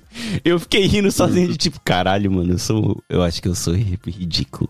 É, é, tem, tem muito isso, né? De você, quando você é o, o estrangeiro no Japão, você é o suspeito, né, cara? Isso é meio complicado, assim. Eu, eu aconteceu comigo, né, cara? Fui parado pela polícia. Tive uma puta dificuldade de conseguir alugar apartamento, entendeu? Então é complicado mesmo. Ah, isso tem muito aqui na minha cidade, hein, cara? é normal. Eu mando mensagem, né?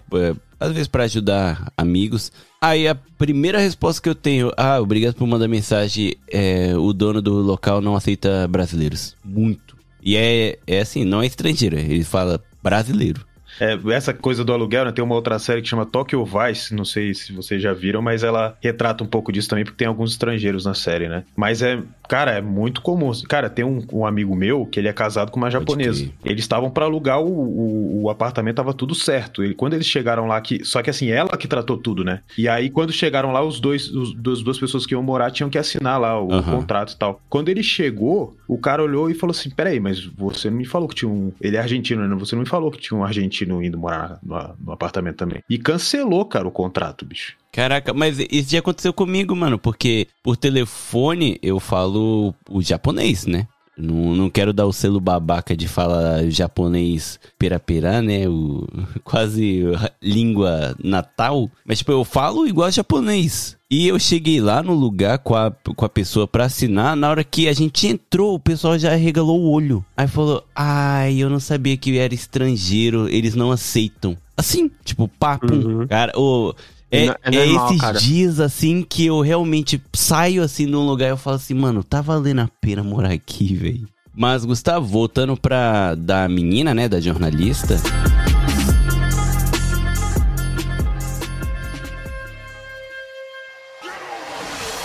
Eu entendi também o crescimento dela. Ela ainda segue a batalha dela, mas eu eu me coloquei no lugar dela e eu fiquei na mesma posição, porque eu me arrepiei quando ela começou a escrever bem sobre o sumo. E escrever mesmo, sabe? Uhum. Eu percebi ali nela que ela tinha aquele preconceito que a gente tinha antes do sumo, antes de conhecer. E depois que conheceu, e viu quando a pessoa fica apaixonada por aquilo e ela também começou a gostar do sumô e começou a escrever as coisas e tal. Claro que tem é, a parte do romance que é essa é a parte que eu não gostei, fica a minha crítica. Achei nada a ver. Aquela outra menina também é chata também, aquele o garoto lá, hacker lá. Os também. dois sumir foi a melhor coisa, velho. Mas assim, o romance entre os dois eu achei muito paia. Foi a parte que me cortou um pouco, sabe? Eu falei, ah, isso daqui eu realmente não gostei. Eles podiam muito bem ter feito ela se apaixonando pelo sumô e ainda desprezando ele. Teria sido maneiro, tipo, ela falando bem do sumô dele, que ele mudou e tal, né? Que foi praticamente nos últimos episódios que as coisas começam a acontecer e a gente entender um pouco mais, né? Mas é a parte do romance me quebrou demais. Foi, eu falei, hum, Hum, aí você errou. É, eu acho que seria legal se, tipo assim, em vez do romance, fosse aquela coisa que eu tinha falado, assim, mais dela escrevendo sobre como o cara tava é, quebrando alguns paradigmas do sumô e tal, alguma coisa nesse sentido. Eu, no início, eu imaginei que ia acontecer alguma coisa assim, né? Mas, de fato, como, como você falou, né? Série japonesa tem essa coisa do silêncio, né? Talvez eu tenha pensado mais nisso imaginando que a série, ela tá indo pro mundo todo, né? Então, talvez nem todo mundo vai captar, mas é como você falou, né? Assim, dá pra observar no silêncio a transformação dos personagens, assim. Uhum. É que é como o japonês fez no modo japonês, talvez achando que isso fosse transmitir pro mundo inteiro do jeito que eles entendem, não vai ser bem assim, né? Igual você. Eu entendi de uma forma, você vai entender, você entendeu de outra, e outras pessoas vão entender de outras formas, né? Cara, e outra coisa, cara, que me incomodou demais, cara, foi quando ele tava saindo com aquela menina, o Rosé tava saindo com aquela menina, e ele ficava, ficou fissurado nos peitos dela, cara. Minha esposa tava assistindo comigo, cara. Porra, ela não aguentava mais aquela história, cara. Sim, sim, eu sei, mas mesmo assim. Quem lê mangá, assiste anime vai entender, né? Mas, tipo, pô, cara. Não, e eles na salinha de lá de dormir, onde todo mundo dorme, ele falando, tô doido pra transar, deixa eu fingir que você tem um peito de mulher e começa a passar a mão no peito do maluco. É, tipo, ai, ó. Oh. Ah, mas esse foi o Enga, né? Não foi é, o. o é, não, não, não foi o Oze. O Oze ficou só vendo, né? Os ridículos lá, né? a prenda que o Oze bota no Enga antes de ir embora, cara, de fugir do negócio, que ele pega a Super Bonda e bota no cu. Mano, essa porra. Mano, tem umas paradas nojentas. Ó, aquele molequinho, eu senti dó dele, viu, mano? Ah, e essa cena aí, depois que ele pede pro moleque arrancar o Super Bonder do rabo dele lá e o moleque pega o um pedacinho e dá uma cheirada. Nossa, véi. Coisas japonesas da série, né, gente? Porque, pô. Cara, é o que eu, né, isso aqui foi até um dos motivos que eu quis fazer o um episódio sobre a série, é pro pessoal que é apaixonado pelo Japão e quer entender um pouco de como é o Japão, dá para pegar. É isso aí, galera. Uhum. É isso aí, mano, é isso mesmo. É isso aí. É o cotidiano. Não tem nada assim, eles não esconderam nada e nem tipo aumentou nada. É isso uhum. aí, tá ligado? E isso foi, foi a parte maneira, assim, para mim também. Essa parte Senpai Kohai, essas Nojira, tem mesmo. E no sumô é, é isso, para quem lembra dos primeiros episódios do senpai comendo sentado e os kohai ficam em pé sem comer. Tem que uhum, pega tem o que, resto é, só, só pega né? o resto. E o, um dos trabalhos do sumotori é comer. E é isso que eles estavam falando no backstage que foi o mais difícil, que eles comiam de verdade ali. Tipo, eram uns tchauan uhum. gigantes sem parar de comer, tá ligado? Vocês acham que vai ter uma segunda temporada? Ah, tá com Ah, o vai, jeito que vai, que né? Eu espero que tenha. Eu não sei como tá aí na, na Netflix do Brasil, mas pelo menos na Netflix japonesa, Agora já saiu aqui do top, mas quando lançou tava. depois de um mês de lançamento, ele ainda tá no top 2 ainda. Mas eu acho que. Eu acho que, assim, eu. Hum, É, ele ainda tá top no 2, caso do cara. Brasil- Assim, a minha dúvida sempre com algumas séries japonesas é se a galera vai pegar, sabe? Algumas coisas, assim. Essas diferenças, assim, muito grandes, assim, às vezes eu não sei se. Uhum. É, e, e aí é, é complicado pra mim, por exemplo, porque eu entendo, saca? Mas eu sempre fico pensando, cara, quem não, não tá ligado nessas coisas, será que tá entendendo a série? Uhum. Sim, é, é foda, é disso, né? Ah, Então, eu tive que pesquisar bastante pra. Porque tem coisa assim que eu não tava entendendo. Tipo, questão do, das lutas, assim, do. Do Ozzy tá trocando de, É. de categoria, né? Tipo, isso daí não fica claro pra quem não tá acostumado. É, é, é. E no início ele não é nem profissional, né? Ele demora ali um tempinho, É. aí tem aquele.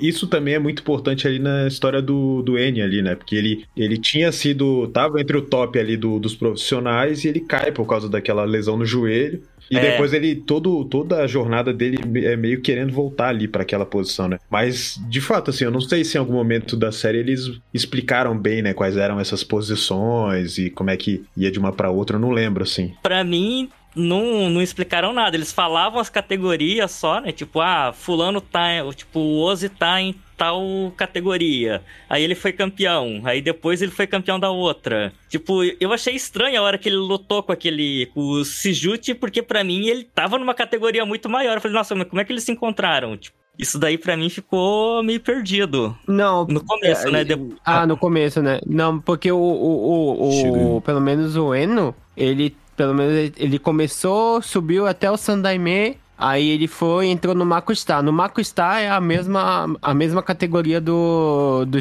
do Shield, né? Aí Isso, foi, foi, aí foi lá que eles se é, encontraram. Agora o Enya não, o Enya já tava no, no grau de Juryo já, né? Que é um, um abaixo do Yokozuna. É, ele tinha. O Enya tinha ido até como sub, né? Aí ele baixou pra Juryo, eu acho, né? Não, não, não. Ele, ele, tinha perdido e a- aquela última é, aquela última vitória dele, ele voltou pro, pro ranking de Juryo. Ele tinha perdido, caído e depois voltou. É, só que ele subiu pra Juriô e já caiu de novo, né? Porque por causa da lesão, né? Isso. Tipo, porque daí ele lutou com o Suzuki na Makushita, né? Uhum. Então essas coisas, assim, pra quem não entende, é, é- é, assim, pensando nessa questão de ranking, né? Depois eu Uhum. dei uma pesquisada e eu, eu entendi um pouco. Até tive que olhar de novo, né? o- tipo, procurar lá Papite. as partes que. É, as partes que eles falavam, os nomes, assim, pra, pra entender um pouquinho, porque Uhum. eu, assim, pra mim tava meio sem sentido. Uhum. Lógico que, tipo, pra quem não entende nada, né? Pra quem não, não tem conhecimento do, do esporte. Mas é difícil mesmo entender, né? Como é que vai subindo de. Não é igual, tipo, ju- o judô, assim, que é faixa, sabe? Igual os outros, assim, que é faixa. É mais fácil, um pouquinho mais fácil de entender. E por peso também, né? Tipo, judô, outras categorias assim, Sim. né? Tipo, ali parece que não. Eu não sei, fiquei com a impressão que não, não tem muita distinção. É, o sumo eu acho que é, é, na, é na força mesmo. É, na força, cara. Que é uma parte da tradição, né? Porque antigamente o pessoal saía na mão no meio da rua. Era uma parada assim. E pegando aí, eu, eu pegando o bonde andando, porque, né? Porque eu fui no banheiro. Na verdade, eu fui pegar um ventilador, cara, porque tá tão quente que eu tô pingando, brother. Pingando aqui no estúdio, velho. e logo nesse teu quarto que é meio escuro ainda. Mano, tá. Nossa, tá muito quente. Mas assim, o personagem que eu mais tive um apego emocional mesmo foi o, o Enya. Enya? Uhum. O Que é Enya. o principal lá do, né? O, o mais alto lá da. É, o, é, é o Akagi. Mano, eu tive um. Eu me apeguei a ele de um ponto assim de, mano, ficar mal. Quando ele perdeu e tal, quando ele se, resolveu se aposentar, quando teve a tradicional o corte do Chomage, Uhum. Caralho, mano, eu tava arrepiado e chorando, mano. Porque o cara. Mano, foi 30 minutos do último Sim, episódio véi. só nessa, nessa cerimônia, mano. Mas eu não achei. Não achei ruim, cara. Não, eu também não achei ruim, não. Porque eu tava, tipo, dentro. Ah, eu gostei bastante também. Cara, é, foi, foi emotivo, né, Rodrigo? Foi uma parada assim, até pra quem não entende, assim, porque você entende o amor dele por aquilo. Quando ele pediu pra tomar um saque, tá ligado? Lá pra esposa dele. E a gente vê também esse negócio, né, da hierarquia dentro de casa. Quando ela serve ele lá, aí ela vai ver, né? Ela sente que era o amor que ele tinha por isso. Aí ela olha assim pra ele, aí do nada, Oscar Samada está e tal. Puta que me pariu. Ô, mano, eu fiquei muito mal. E ele era um cara de poucas palavras, mas transmitia Uhum. as coisas, sabe? Eu até fiquei chocado quando ele decidiu que o Enzo seria o próximo, né? O, o grande dali, né? E o cara que Uhum. entrou lá porque era, sabe, é, tinha ele como Era fã. ídolo. Era o ídolo, ele queria ser Uhum. igual ele. Porque você não me escolheu e tal. Simples, porque você não é o forte o suficiente, ele é mais forte que você. Aí eu, puta merda, mano. Tipo, é umas decisões que tem que tomar como o cara mais foda ali do lugar, sabe? Entender as coisas. Não pode ser pela emoção. Porque, mano, se fosse um cara do coraçãozinho fraco, ia falar, ah, não, você entrou aqui por mim e tal, então é você, sabe? Mas não. E, e isso que eu gostei também, porque se fosse naquele negócio de hierarquia japa, Sim. o cara que tava junto com ele ia subir, né? Mesmo se o cara não tivesse nenhum valor. E já o Enya, ele, ele- viu o valor no Eno, né? Tanto que ele pegou e, e escolheu ele como o próximo sucessor da, do estábulo, Sim, né? tanto, Isso foi tanto bem legal. quanto é legal ver o sorrisinho dele quando ele pede a primeira vez pro, pro Ezo, né? Que ele Uhum. fala, não, agora tá indo. E quando a gente vê o personagem principal se apaixonando pelo sumo, seguindo as tradições e incentivando. Tudo bem, essa é uma das únicas críticas que eu tenho que não é papel dele. É, claro que como o top ali é bom incentivar os mais abaixo. Mas o Oyakata, mano. O, o Oyakata, ele parece só tá, tá ligado? Só tá ali. Ele é meio irrelevante até, né? A única parte que eu me, tipo, fiquei, porra, aí sim com ele foi quando ele sorriu lá, quando ele desceu a porrada na briga de sumô e empurrou em cima daquele cara desprezível lá da outra casa de sumô. Ah, sim. Que a gente não vê primeiro, né? Ele só fica bravo e sai. Aí depois o, me, mostra o flashback lá, ele rindo lá, falando que o coração dele esquentou vendo aquela luta de sumô. Eu senti muita falta da presença do Oyaka, o Oyakata bravão mesmo, saca? Tradicionalista mesmo, aquele não, não é assim, não é assim, não é assim, sabe? Tipo, tentando até eh, repudiar, assim, o, o que o personagem principal fazia, que era desobedecer tudo, né? Ele faz uma vez ou outra num, num Taikai, né? Num campeonato. Mas dentro do, do Rio, sabe? Parece que é tipo moda caralha e, tipo, tava esperando o, só o cara, sabe? É. Virar um monstro Ficar pronto sozinho, né? é, fica pronto sozinho e incentivar toda a casa, tá ligado? Tipo, é massa, é massa, mas. A impressão que eu tive é que quem, quem deu as dicas principais pro, pro Ezo é, se desenvolver foi Mas o Enya, foi, né? foi. E, e, assim, poucas palavras, poucas coisas, mas só que o cara ia pegando e aí que ele ia se desenvolver. Sim. Mas isso não é coisa do- do- da, da própria cultura japonesa, porque a gente, a, a gente vê tanto nos animes que, tipo, o próprio treinador não tem. Não, não, não faz nada, ele só tá lá pra existir por ser, por ser o responsável. Mas, ó, mano. E quem manda na porra toda é o, é o senpai de cabeça, entendeu? Mas olha aí, ó, pegando a referência lá que você trouxe do Slam Dunk. O Anzai Sensei tem as palavras perfeitas no momento certo. Uhum. E faltou isso do Yakata pra mim, véi. Teve um momento só que ele entrou com o- a espada de bambu que usa no Kendo pra treino. Falou Uhum. uma palavra ou outra, E porrada. acabou, acabou. Ele sumiu, véi. Aí depois era só, tipo, ele no, back, no backstage. Tipo, a gente via o que ele fazia por trás, mas, tipo, dentro ali do Doryo, que é o mais importante pro Oyakata, ele não fazia. Parece que ele, sabe? Sabe o que faltou? Aquela cena que o o Anzai pega o Sakuragi e manda ele treinar 10 mil arremessos É, Em uma semana, né? ficar Em uma foda. semana, 10 mil É, arremessos. faltou e aí tem isso, que chegar e falar, ó, você tem que fazer mil Chico por dia.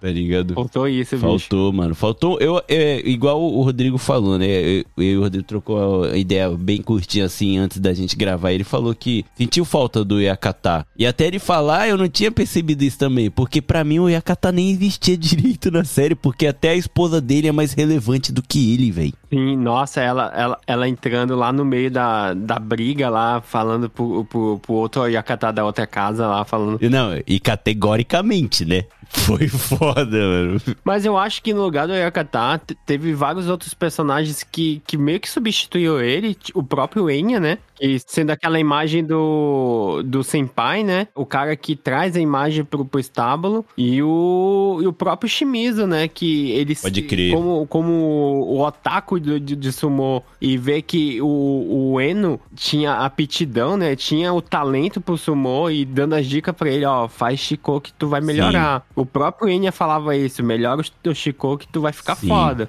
Não, isso é muito foda, velho. E eu acho que por causa desses personagens, o, o- não tinham que fazer mais pro Yakata é, aparecer, né? É porque o, vamos dizer assim, o sistema social que tá rolando ali, que é o da do B, tradicional do sumo, né? O Yakatai, ele funciona mais como um pai ali, né? Mas o Enya, ele é como se fosse o campeão do, do Beia, né? Ele, e ele que meio que vai passar o conhecimento no Doryo pro resto da galera. E aí, se a gente for ver, tipo, na verdade, várias vezes o, o personagem principal, ele apanhou, cara, de todo mundo ali, né? Que, que é, entre aspas, o, o, papel do, vamos dizer, do pessoal mais velho, né? Mas é por isso que, assim, cara, ele tinha um, uns, uns senpai ali que eram muito cuzão, tá ligado? E quando, na verdade, o papel deles devia ser até, tipo, fazer melhorar e entender, cara, valorizar o sumo ali, né? E tipo assim, os caras não conseguem justamente porque os caras são muito cuzão, tá ligado? No início. Só depois, quando ele mesmo vai. É, que ele tem aquela situação com o Enya, que tem o joelho zoado e ele se sente muito culpado, né, por machucar no treino lá o, o, joelho do, do Enya, que ele meio que vai virar uma chave e todo mundo vai começar a seguir ele. Uhum. Que de certa maneira vai ser o que o, o Enya previu, né? Que ele iria se tornar o sucessor, vamos dizer assim, né? E ele, Sim. de certa maneira, ele, e naturalmente ele vira o sucessor, né? Isso que é interessante também. Sim, ele já tinha visto o carisma que ninguém mais viu, né? Nele ali, o potencial. E o outro cara que era só que seguia o Enya porque curtia o jeito de, dele de lutar, tem uma hora que o Enya fala assim: não, o fulano ele tem que seguir o caminho dele, ele não pode ficar querendo ser eu, ele tem que ser o ele mesmo. Tipo assim. Isso é muito frio, mas muito verdadeiro, né, cara? Porque às vezes a gente. Isso eu levo pra vida. Antes mesmo de assistir, quando eu assisti, cara, isso me arrepiou de um ponto que eu percebi assistindo. Às vezes a gente tem tanto como objetivo uma pessoa e é impossível se igualar ou você se encontra no meio do que você gosta, até mesmo seguindo um pouco da base do que a pessoa usa, mas se encontrar no caminho, ou até mesmo que o pessoal fala baqueiro, né? Que é você, uhum. tipo, se demonstrar até um pouco a mais em algumas coisas, não vai fazer a diferença, né? E isso foi muito da hora da série para mim, assistindo, dele falar assim, ele tem que encontrar o próprio sumor, ele não adianta me seguir. E é isso, cara. Uhum. E é isso na vida, para tudo. Tipo, eu quero ser um ótimo podcaster, sabe? Eu tenho como exemplo o Jovem Nerd e tal. Mas eu nunca vou me igualar a eles. Mas eu posso é, ser melhor no que eu sou bom, sabe? Pegar um, o que, em alguma coisa que eu gosto muito e eu sou bom e ser diferente, sabe? Eu não tô falando ser melhor do que eles, mas ter o meu diferencial em alguma coisa, sabe? Tudo bem que eu dou nota 100 pra eles em tudo, sabe? Eu sou um nota 35, sei lá, por aí.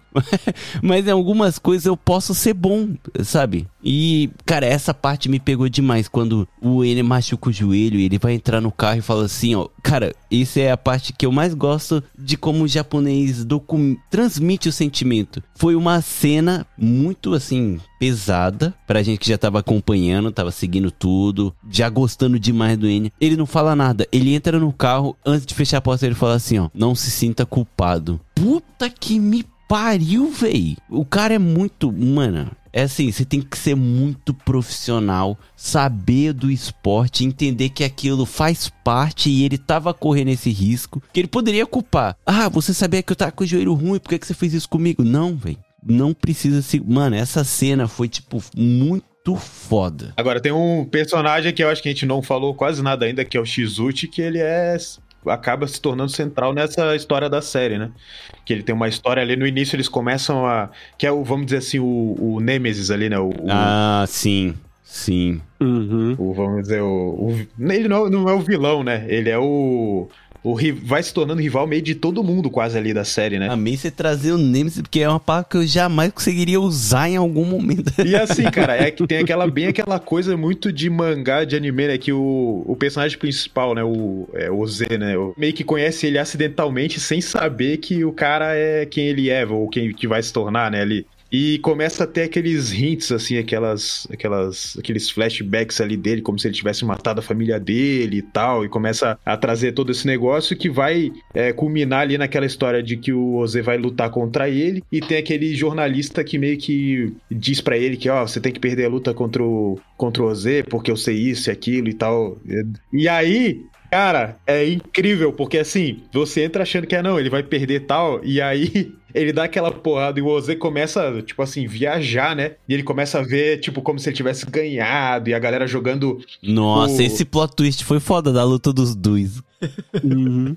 É, eu, e você não tem noção, né, velho? Eu, pra mim, eu, eu comprei isso. É, porque que acontece quando a pessoa ganha, né? Que, na verdade, aquilo ali Que, pelo menos o que tinham me explicado, né? é, O, o meu amigo me explicou né, quando eu fui lá, que eu vi o pessoal jogando, é quando alguém ganha de um Yokozuna, assim, né? Ganha de um cara de uma. muito mais forte, né? E aí entra a mulher no, no, no Doryo e abraça ele, daí aí quando chega nisso eu falo, caramba. Viaja demais, né? E aí volta ele perdendo a orelha e eu começo a entrar numa pira assim, será que agora é, é mentira também? Porque o cara perdeu a orelha numa, no meio da luta, cara. Né? No Harité, né, véi? Ô, mas, nossa, foi muito real aquela porra, véi. Eu fiquei chocado. É igual como você falou, dava pra sentir o peso da, da- do som da, da- do tapa, sabe? Sim. Eu, ta- eu também tenho um, um, um soundbar aqui, cara. E cada tapa do, do X último dá, dá pra sentir. E outra, né, que o Shizuchi, ele é, ele é ex-motor verdadeiro. Então, mano, Aham. é o tudo o jeito que faz é, é como se fosse uma luta real, mano. Perfeito, perfeito, Uhum. cara.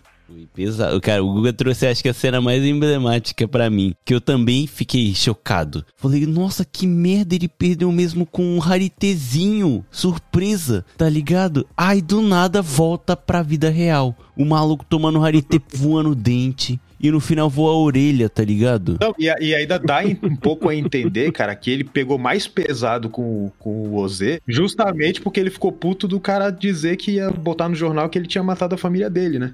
Ele dá Sim. aquele sorriso ali que depois vão revelar que é a mãe dele falou, né, pra ele que coisas horríveis iam acontecer, ele tinha que aprender a sorrir, sorrir quando tivesse uma situação ruim, né? Mas, tipo assim, tudo dá, dá a entender que. Porque no final, eh, alguém me refresca a memória aí, mas se não me engano, o jornalista tinha sido contratado por aquele cara lá, que era do Ricardo lá, não era isso? Que tinha falado que ia patrocinar ele e tal. Ah, não, é o patrocinador. Isso, É o, cara, isso, isso. é o cara da seita que contratou ele. É, o cara da seita, pode crer que tava comendo a esposa. Comendo a esposa do Uhum. cara ricão lá. Então, isso daí, eu, eu fiquei um pouco com dúvida se foi o cara da seita mesmo ou se foi a mãe do Ryuki que, que fez aquela parada e depois ele. É os dois, porque ela pediu pra ele fazer isso. Em troca de fazer um amorzinho bom.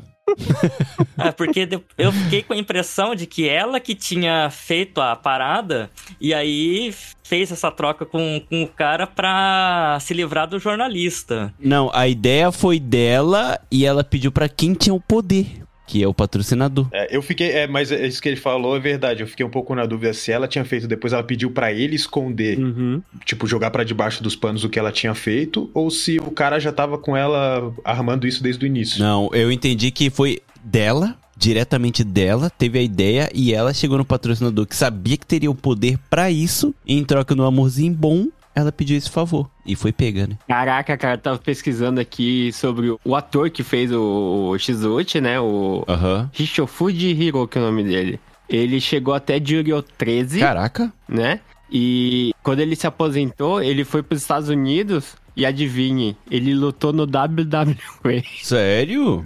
Pô, tá aí, mano. Uma, eu, eu adoraria uma série que trouxesse o WWE como uma coisa séria. Não desprezando, porque eu adoro WWE. De verdade. Já pensou, já pensou ter The Rock e, e John Cena de novo? Caralho. Porra, mano, seria maneiríssimo. Porque eu, WWE eu gosto tanto que o meu episódio preferido de Scooby-Doo é o filme que faz com WWE, cara. É muito maneiro, velho. O Hulk Hogan. Mano, tem Hulk Hogan, tem John Cena, tem todo mundo. Pra quem não viu o Scooby-Doo WWE, é, vale a pena pagar no Amazon Prime. Aí, sei lá quantos reais, mas, cara, é muito bom, muito bom. E seria maneiro trazer, porque o sumô, é, isso daqui foi uma parte interessante. O sumô é muito tirado como uma parada besta, sabe? Cuequinha e Uhum. tal. Mas não é, cara. É, é muito sério. É igual um, um judô, um, um karatê, um kendo. Tradição, cara. É Uhum. tradição em cima de tradição. Só porque os caras são gordos, tão de cuequinha, acha que é. Ah, é só uma lutinha de gordo. Cara, não é. A tradição do sumô é a mais antiga do Japão de luta. É a mais antiga. É a mais antiga luta que existe no Japão. Tradicional do Japão de luta.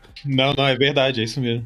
Muitas lutas do, do, do Japão se inspiraram depois no sumô, inclusive o kendo, né? Por isso que no kendo tem aquele círculo pra marcar a, área de luta, né? Isso foi inspirado no, no sumô no início da, Aham. da restauração Meiji, Uhum. né? Sim, e o sumô existe muito antes de tudo, cara. Se o Oda gostava, o Oda não, não gostava do sumô, é porque já existia antes. E ele começou a trazer isso. E no período Edo, né, que foi os 400 anos pacífico do Japão aqui de boa, e que foi onde teve essa ascensão do sumô, que foi a parte que eu mais gostei estudando sobre sumô, que antigamente era uma luta, tipo assim, quase uma luta de bar, velho.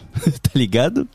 Aham. Que é, o pessoal se matava real. Tipo, o cara que perdeu ficava bravo, tirava uma espada e matava o cara. Aí começou a virar mais tradicional. Tipo, vamos, não, vamos fazer um dohyo. Beleza, pá, construiu tipo um palco. Aí depois de um tempo construiu, a- é, criaram o círculo, né, com a corda. E tem um, um desenho muito famoso, é, para quem gosta, é, chama o Kiue Edo Hyakumesho. Depois eu vou escrever lá, porque ninguém vai conseguir falar isso. Mas é 100 desenhos de Ukiyo-e de lugares famosos do período Edo. E um muito famoso é o do sumo, cara. Que o sumo era tão importante que o Shogun, que é o cara mais importante da era, ficava sentado em um canto, né? São quatro cantos, né? Como é um quadrado. Em um canto. Aí ficava um juiz e mais dois, tipo, Shogun importante. E em cima dos caras ficavam as katana presa na madeira para se desse briga, eles poderiam entrar no meio pra ameaçar, tipo, não, parou, não vou matar você. Caraca. Pra você ver a selvageria. E aí entra a parte do machismo que a gente tá falando da série. Mulheres não podiam entrar no campeonato, no, lo- no local. Vamos, vamos dar um exemplo que é uma arena. Eles criaram uma arena para tipo 10 mil pessoas. E não era permitida a entrada de mulheres. As mulheres ficavam do lado de fora, tipo, esperando os caras sair e tal. Mas era famoso entre as mulheres também. Elas adoravam, elas só não poderiam assistir. Mas era uma parada, tipo, muito cultural. Era o que movimentava mais dinheiro naquele período. Era o sumô. O Shogun saía do seu castelo, de boa, tomando chazinho, comendo docinho, pra ir assistir na beira, tá ligado? E ele poderia interferir com a espada. Mano, quando você pega toda a história do sumô e tudo pra assistir, eu ainda vou fazer um episódio todo sobre a história de como nasceu e a- como tá até hoje. É, Mas, cara, quando você pega, assim, poucas coisas, assim, pra entender, vira uma parada, tipo, muito bonita de se ver, saca? É como no Brasil, como posso dar um... A capoeira, tá ligado? Uhum. A capoeira é linda quando você entende a história. E você entra, você fica imerso e você entende o porquê que aquilo existiu. Sabe? Quando você entra na tradição, na parte cultural, ela vai te ganhar, vai te cativar. Porque aquilo precisava existir, saca? E essa série me trouxe essa vontade de conhecer mais, mano, a esse ponto. Tem os seus defeitos, né? A gente, que a gente falou, tem umas partes muito, muito, sabe, piegas, assim, mas a parte do sumô, quando eles pegam a sério, sabe? É, é gostoso de assistir, é gostoso de entender, é gostoso de, tipo, você entrar nesse mundo. Cara, eu com 13 anos, eu odiava ligar a TV e tá passando sumô. Ah, que merda, velho, uns gordos lutando de cuequinha. Eu com 30, mano, eu tava assistindo, eu, eu tive o prazer e sem saber e não consegui viver isso do- da época de ouro do sumô. Asashoryu, lutas assim Nossa, verdade. emblemáticas, tipo, cara, Uhum. aí eu peguei, Eu também assisti bastante. depois dessa série eu coloquei é, sumô, é, lutas importantes, e é tudo a época que eu ah, ligava a TV, tá ligado? E depois de assistir a série, eu consegui assistir, tipo, todas as lutas, mesmo demorada, até mesmo a princípio, tipo, o que que vai dar, mano? Caralho, tá ligado? Tipo, você fica nessa euforia, é muito da hora. Pelo menos eu fui cativado a esse ponto, sabe? E é muito legal. E o Sumô, eu troquei ideia com o Rodrigo, sem ser o que tá com aqui a gente hoje, né? Que é a primeira vez de, mas vai vir várias outras, né?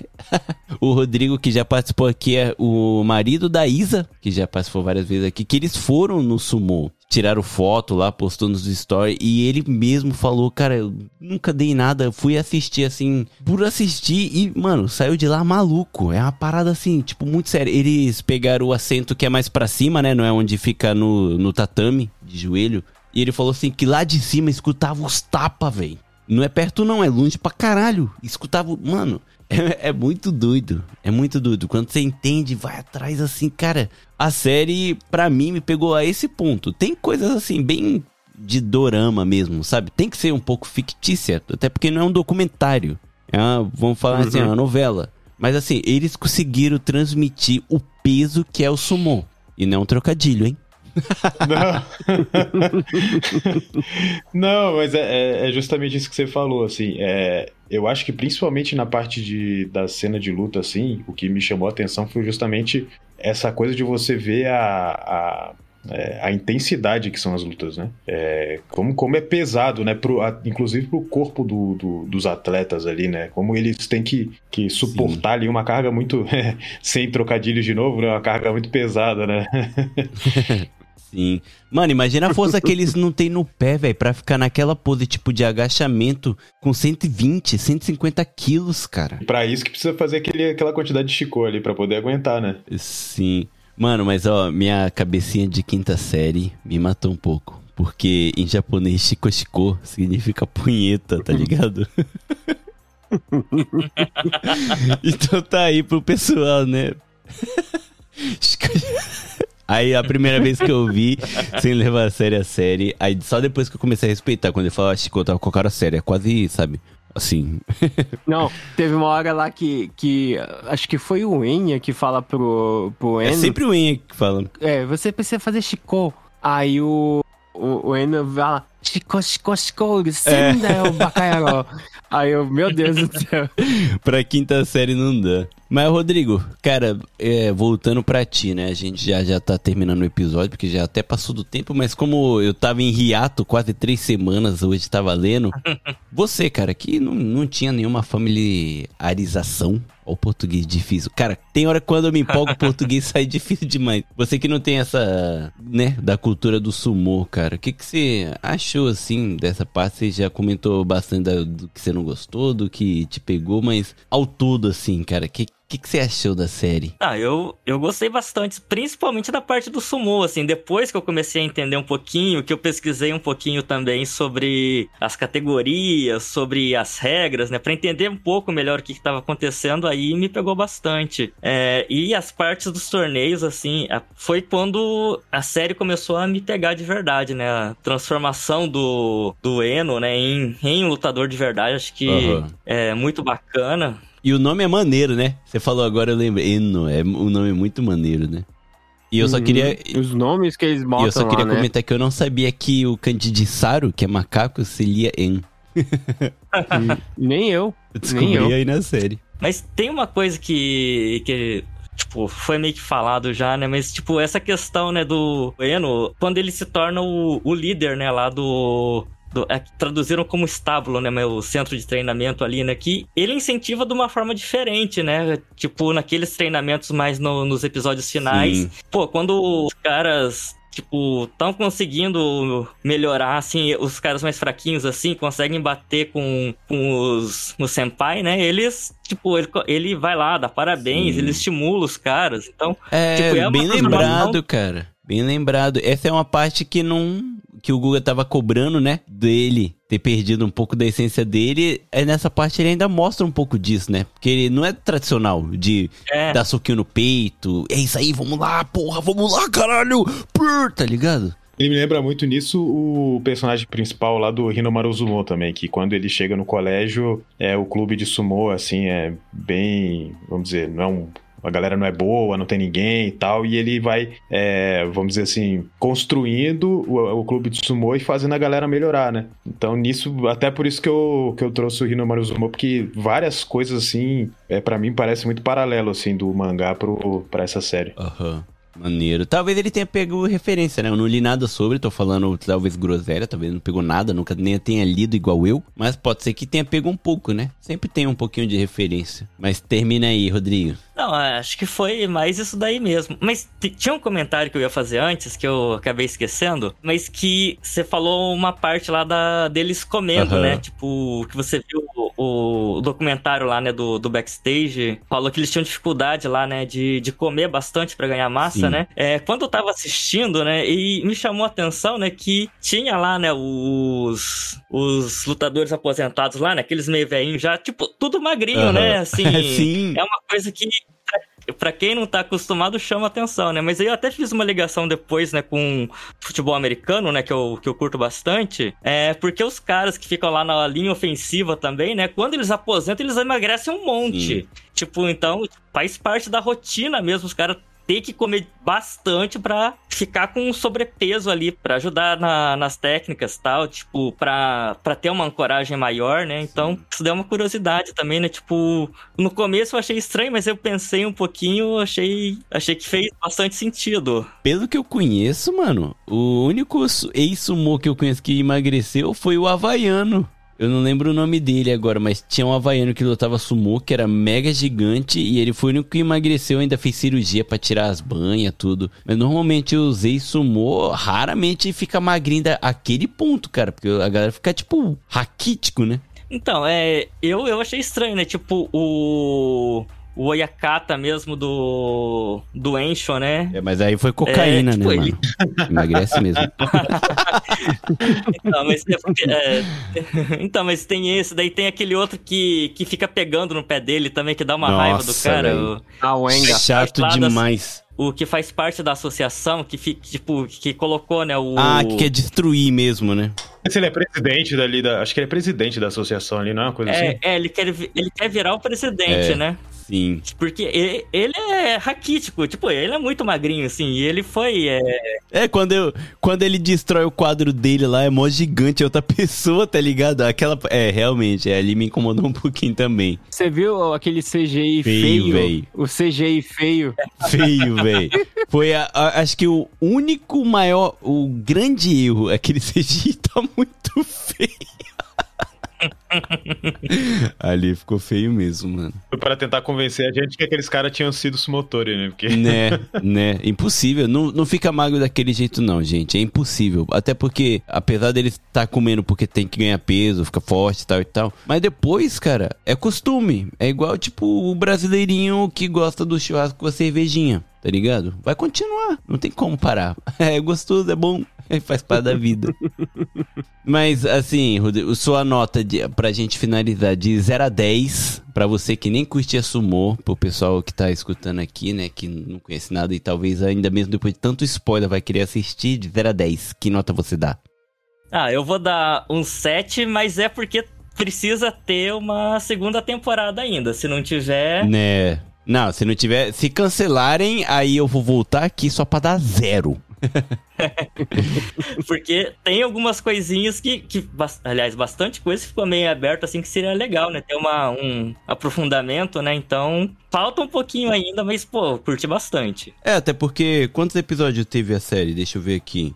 Oito episódios. a É, gente oito. comentou, sei lá, de uns três, quatro no máximo. A gente não conseguiu falar sobre tudo. Até porque tem alguns episódios que é bem mais comprido do que o outro, né? Mas muita coisa ficou em aberto. Até porque eles terminaram no cliffhanger. Tipo o Breaking Bad, tá ligado? Eu tô no nível Breaking Bad de cliffhanger. Eu quero muito saber, tá ligado? E eu acho que, né, só dando umas. O que, que eu acho que vai acontecer? A segunda temporada vai começar com ele perdendo pra ele de novo pro X20. Porque não faz sentido, velho. Se ele ganhar, e aí? E a série? Tá ligado? Vai aparecer mais um grande vilão? Mas eu acho que ele pode ganhar e o próximo rival dele seria, seria o Ryuki. Ah, o Ryuki, né? Porque, porra, o Ryuki foi apagadaço, né? Teve um momento que eu achei ele tão irrelevante que eu falei, mano, a série vai acabar com ele ganhando aqui, né? Do cara. E acabou a série que. E aí? Ah, não, mas aí acabou antes da luta começar. Eu falei, ah, não, beleza, segunda temporada vai vir. Por- Porque eu ainda quero ver o Shizuchi batendo no Ryuki. Eu também. Eu também quero ver. Essa daí é uma parada que eu também quero ver muito. Mas e você, Guga? O que, que você achou aí, cara, da série? Você que é um amante, você é um budotaku, que é uma categoria que eu, eu adorei. e o que, que você achou, cara? Cara, eu, eu vou dar nota 10. Tipo assim, é isso por questão de gosto pessoal, assim. Eu acho que qualquer crítica que eu tenha à série, na verdade, é na verdade a minha vontade de que outras pessoas também gostem e saber que nem todo mundo tem o mesmo gosto que o meu, assim, né? Mas é, cara, eu achei sensacional as cenas de luta, assim, eu achei muito incrível, assim, tipo, é difícil ver uma é, cena de luta nessa qualidade, assim, do cuidado que eles tiveram, assim, de conseguir colocar pra gente a intensidade da luta e fazer aquelas cenas, assim, que é difícil até entender de como eles gravaram aquilo, sabe? Sim, é, mano, só, só um comentáriozinho. Eu vi os, japo os próprios japoneses comentando e agradecendo a Netflix por fazer uma série de uma qualidade tão boa, onde a televisão japonesa jamais conseguiria fazer. Sim, é incrível, assim. E, e, e, cara, também é muito difícil ver uma série desse tipo é com qualquer tipo de esporte de luta, assim, japonesa, né? Tipo, eu não consigo me Sim. lembrar alguma coisa desse nível sobre judô, sobre kendo, sobre karatê, é difícil assim. Só anime, né? É. Só anime mesmo, e... né? Só anime mesmo. Então, assim, cara, quando eu vi assim, eu achei, tipo assim, sensacional, assim, tem muita coisa legal ali para quem gosta de arte marcial e para quem quer entender um pouco melhor, como você falou, né? Entender um pouco mais o que é o Japão, não só por coisas assim, vamos dizer, entre aspas, legais, né? Mas toda essa maluquice que às vezes é o Japão, né? É, não, e um pouco pro underground mesmo do Japão, né? Porque o mainstream do Japão é lindo. É lindo. O que o pessoal vai ver em Instagram, sabe? Essas coisas é lindo. Mas quando você for pro underground, até às vezes fica mais interessante ainda, cara. Então, para mim, é nota 10, cara. Assim, pro meu gosto, me pegou em vários momentos, assim. Eu, pô, me senti engajado com praticamente todos os personagens, assim. Tem uma coisa ou outra ali, aquela, aquela parte que ele tá saindo com aquela menina, ou que aquele cara entra para patrocinar ele e tal. Que eu não curto muito, mas eu entendo que faz parte de outras interações ali que eles quiseram construir. Então, nem me. Isso eu senti senti muito eles trazendo o hoje em dia mesmo. O, o hoje. Uhum, Daquele uhum. cara que é rico no, na bolsa Sim. e quer, sabe, tá no tradicional de alguma forma. Acho que é bem isso mesmo. Uhum. É. E Anil, agora para terminar, daí, de 0 a 10, que nota você dá? Cara, eu dou um 9 porque a gente falou de dos pontos aí que é dá uma barrigada na série, Sim. né? Que é os romances desnecessários do principal. Mas, cara, em questão de densidade da história, enredo, a, as próprias lutas mesmo, né? Me empolgaram bastante. Eu que vim de uma família tradicional, né? Japonesa. Eu comecei fazendo Kendo desde criança. Passei pelo Karatê, passei pelo Judô também. E acho que uma das únicas artes marciais que eu não tinha conhecimento nenhum era o, o, o Sumo. E o Santuário tá aí para abrir minha mente para essa, essa categoria aí que eu desconhecia.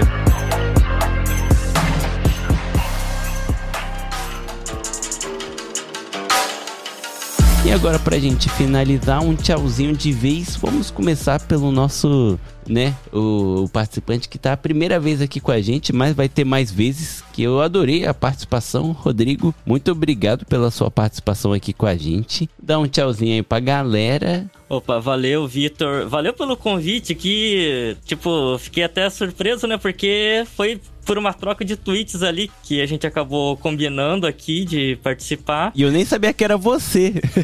pois é, né? o, o, Rodrigo tá lá no Apoia-se, tá no grupo lá do Telegram. E eu nem sabia que era você, porque eu, no Twitter não tem nada, não tem nome, não tem nem nada, nem iniciais. Não, é, a minha, minha foto do Twitter é do Eli Manning, né? Que é quarterback do, do Giants que era, né? Mas é. Pô, fiquei muito feliz de participar aqui. Cara, é, muito obrigado mesmo pela oportunidade de estar falando um pouco dessa série que eu curti bastante, de ouvir aí o, é, outras opiniões aqui, né, sobre, sobre a série também, sobre gente que entende bem mais do, da cultura, né, do sumo, da tradição do Japão. Então, pô, fiquei muito feliz. Valeu, pessoal. Um abraço. Valeu, mano. Eu que agradeço. Obrigado pelo carinho sempre. E quando tiver alguma série sobre o Japão, algum assunto sobre o Japão que você gosta e pesquisou e quiser fazer um episódio, manda mensagem aí que a gente faz. Opa, beleza. Valeu. E agora, o Gustavo, diretamente do Budocast, para quem não conhece, é maluco.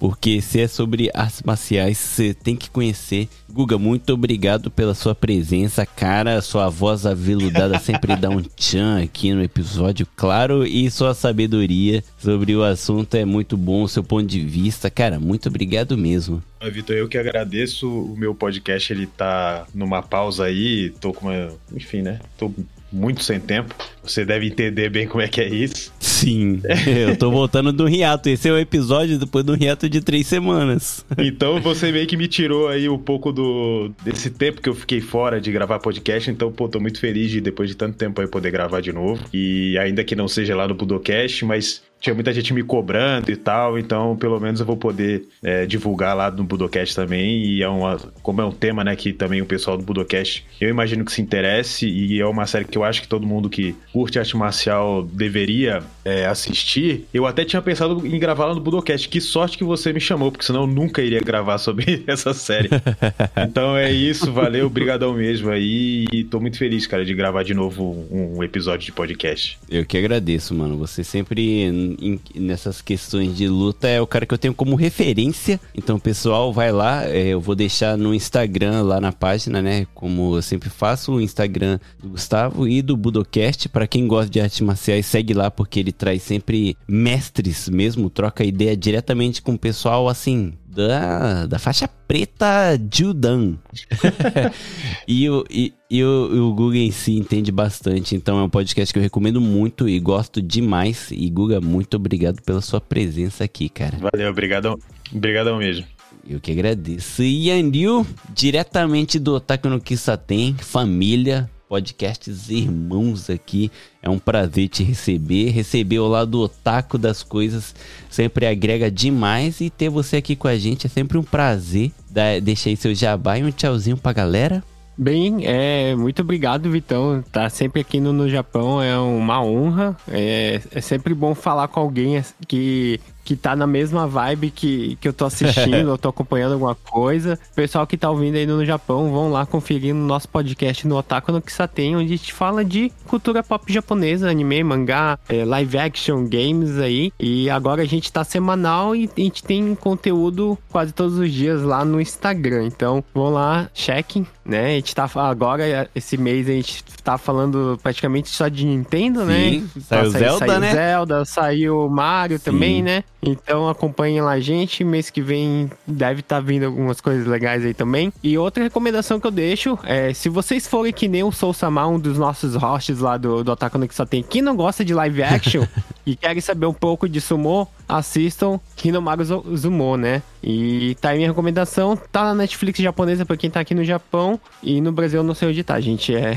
procure. Sim. É porque às vezes o que tem na Netflix do Japão não tem no Brasil, né? Tem essas. Pois Mas é. o santuário tá aí pro mundo inteiro, por enquanto, né? Mas muito obrigado, Yanil. E pra quem não sabe, o, o, o, o Daisuke já participou aqui com a gente no episódio de Evangelion e outros episódios. A Umeko já participou aqui com a gente num dos episódios mais escutados do podcast, que é Lendas Urbanas ali, que foi até recente. Então, pessoal, pessoal ali é só carisma puro e conteúdo demais. O pessoal entende muito sobre o mundo otaku, anime e tudo. Não percam o Otaku no Kisaten. Ariel, muito obrigado pela sua participação. Isso, muito obrigado. Tamo junto aí, galera. É isso, pessoal. Muito obrigado por ouvir até aqui. Quem não segue a gente no Instagram, arroba no Japão Podcast. E se você não segue a gente no Spotify, por favor, faça isso, porque só falta, nesse exato momento, hoje, no dia da gravação, 13 pessoas pra gente bater a meta do ano, que era 2 mil seguidores no Spotify. Então, por favor, se você não segue a gente no Spotify, segue lá, dá suas 5 estrelas. E se você não gosta, pode mandar seu feedback aí pra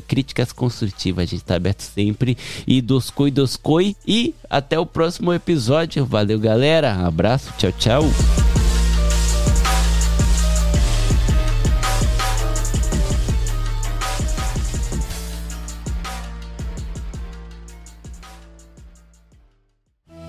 Este episódio foi editado por Atelas, soluções em áudio para podcasts. Encontre a Atelas nas redes sociais. É só buscar por arroba Atelas Edição.